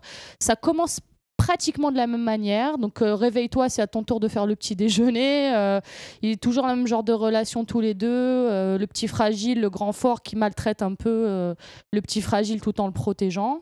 Et la même ambiance qu'il y a dans tous les clamps. Cette, es- cette Cette espèce de, de boys love très édulcoré. C'est ça, voilà, ce shonen relations- high, euh, comme on dit en France. euh, voilà. de relations très ambiguës entre le- les garçons. Et truc super cool que moi j'étais très contente dans ce volume-là, on voit Watanuki de XXXolic. De Holic, ce qui est normal puisque les persos de, de, de Full Drug font une apparition, une apparition dans Holic. Ok, d'accord. Donc, Euh, je euh, m'en voilà. je m'en rappelais plus. Les mangas se mettent euh, au crossover. Et Dans donc, Clamp font ça depuis 15 ans, Voilà, hein. c'est un peu temps. sa spécialité. Ouais, ouais. Et donc, euh, Watanuki qui euh, tient tout seul la boutique des vœux. Donc du coup, on apprend ce qui se passe après Voilà, c'est ça. La sorcière ah, a- est partie, on ne sait pas pourquoi, et Watanuki n'est plus du tout le même.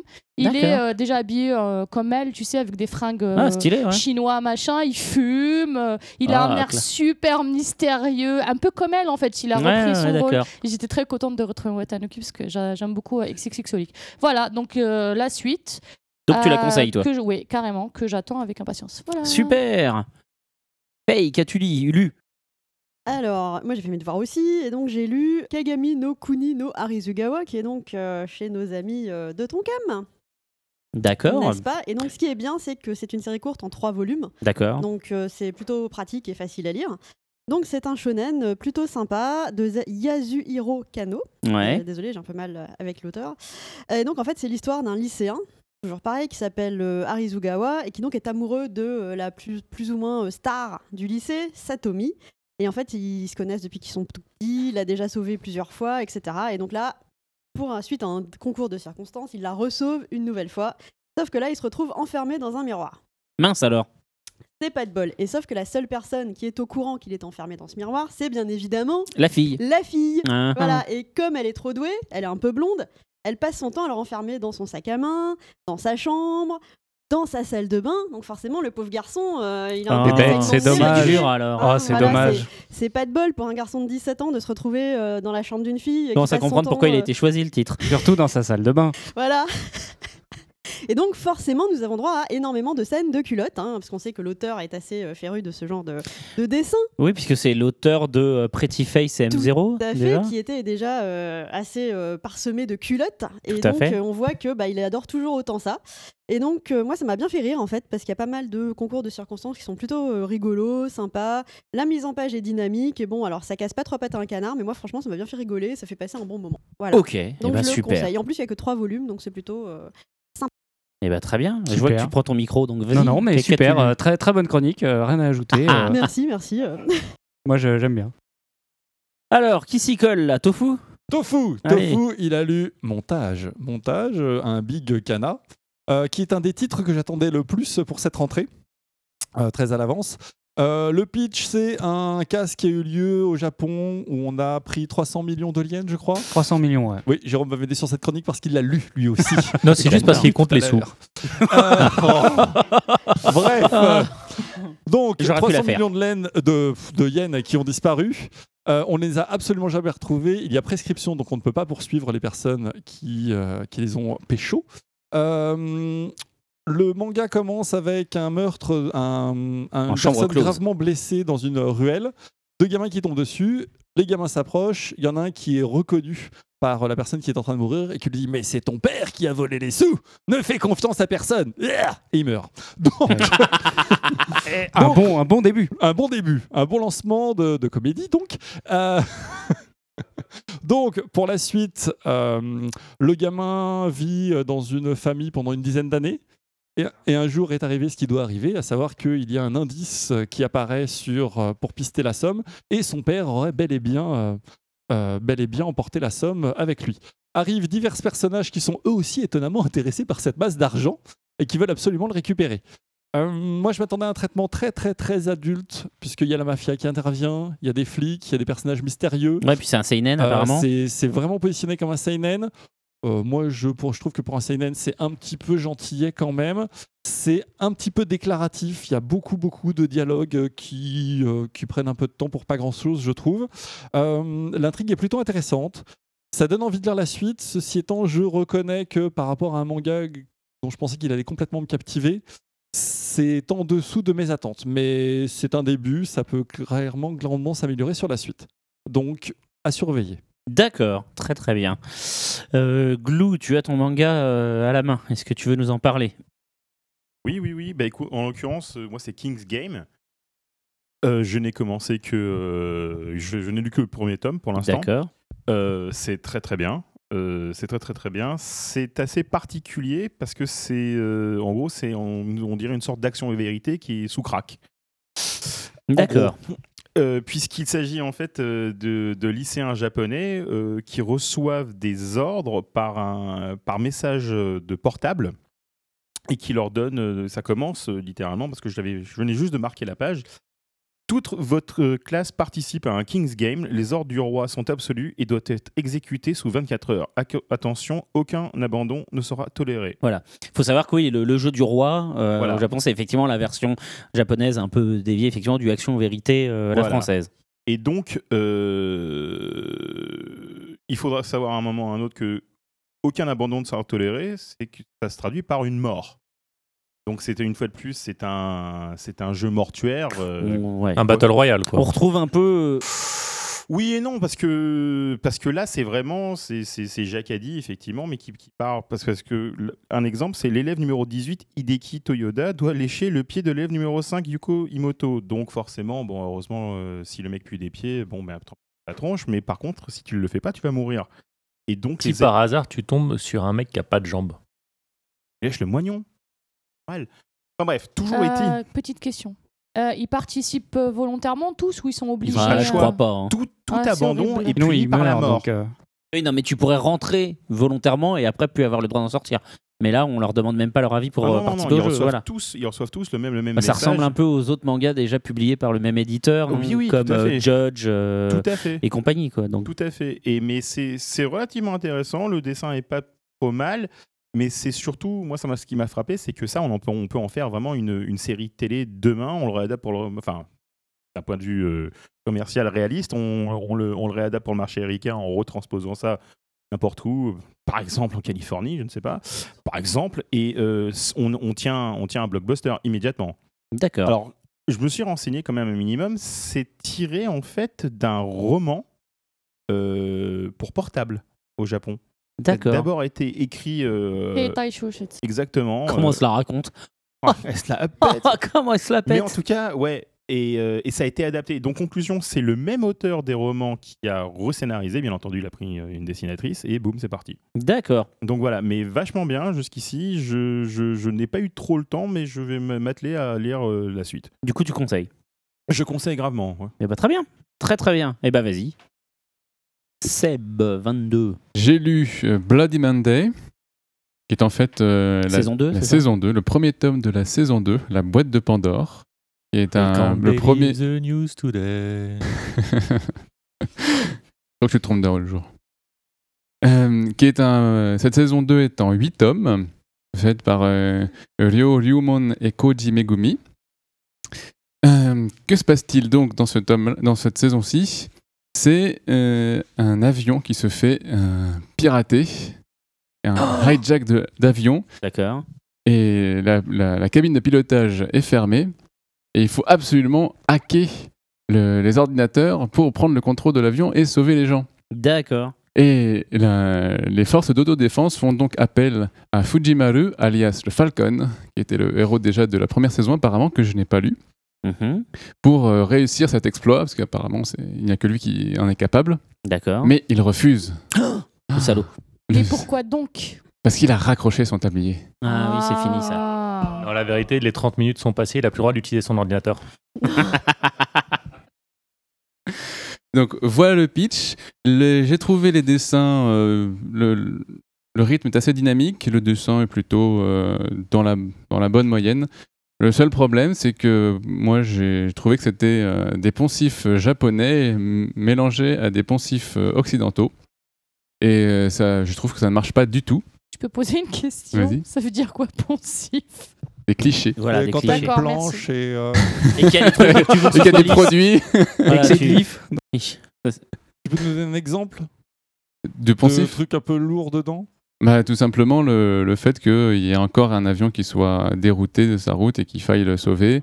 Bon, ça c'est toujours la même chose, mais je trouve que le style est, est lourd, que les retournements de situation dont je n'ai pas parlé sont euh, visibles à des kilomètres. Euh, le tout avec des, des adolescents qui euh, refusent de faire ce pourquoi ils sont faits. Ça rappelle déjà quelque chose. Et bon, après, il y a de la, de la culotte euh, qui, pour Ah, de moi, la euh. Tire l'arigot. sert à rien. Non, pas Tire Larigot. Il y a un personnage euh, qui est là que pour ça, et qui n'apporte pour le coup absolument rien. Que Moi- sa culotte. Exactement. Donc, Elle niveau- détend l'atmosphère dans la prise, euh, dans la détournement. C'est normal. ça doit, ça doit être ça. Mais, donc, Je euh, pense qu'elle est payée pour montrer sa culotte. Qu'est-ce que tu penses de son rôle, euh, Ness Tu sais très bien.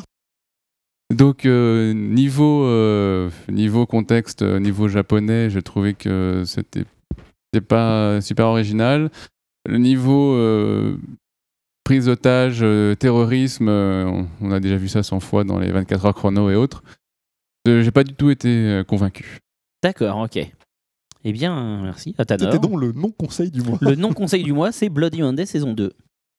Ok, bah, pour ma part, euh, je vais essayer de parler vite euh, parce que j'ai lu plusieurs, euh, plusieurs ouvrages parce que j'étais en vacances et du coup j'avais pas grand chose à faire. J'ai lu L'attaque des titans.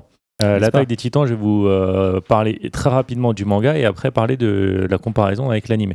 Donc l'attaque des titans, j'ai vu l'animé avant de, de voir le manga, donc j'étais assez enthousiaste parce que parmi les nouveaux, les nouveaux animés, c'est un de ceux qui m'a le, le plus plu. Et euh, ce qu'il faut savoir quand, tu, quand vous lisez le manga après avoir lu l'animé, c'est que vous retrouvez 100% de la trame. C'est pas du tout comme euh, la première version de Full Metal où il y avait vraiment une différence entre les deux. Là, c'est euh, à la page près, au mot près, euh, l'adaptation du manga Ouais, vers c'est très fidèle. hein. Ouais, ouais. Donc, C'est juste euh, plus joli. Est-ce que c'est intéressant du coup? Bah, du coup, il n'y a pas de plus-value à euh, lire le manga si vous avez vu l'animé. Il y a une petite plus-value à voir l'animé si vous avez lu le manga, comme l'a dit Seb, euh, c'est plus joli.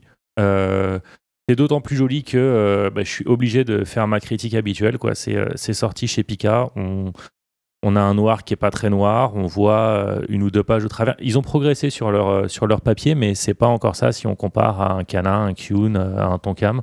C'est c'est vraiment le, le plus gros dommage. je dirais, voilà, ça serait chez un autre éditeur, achetez-le partout.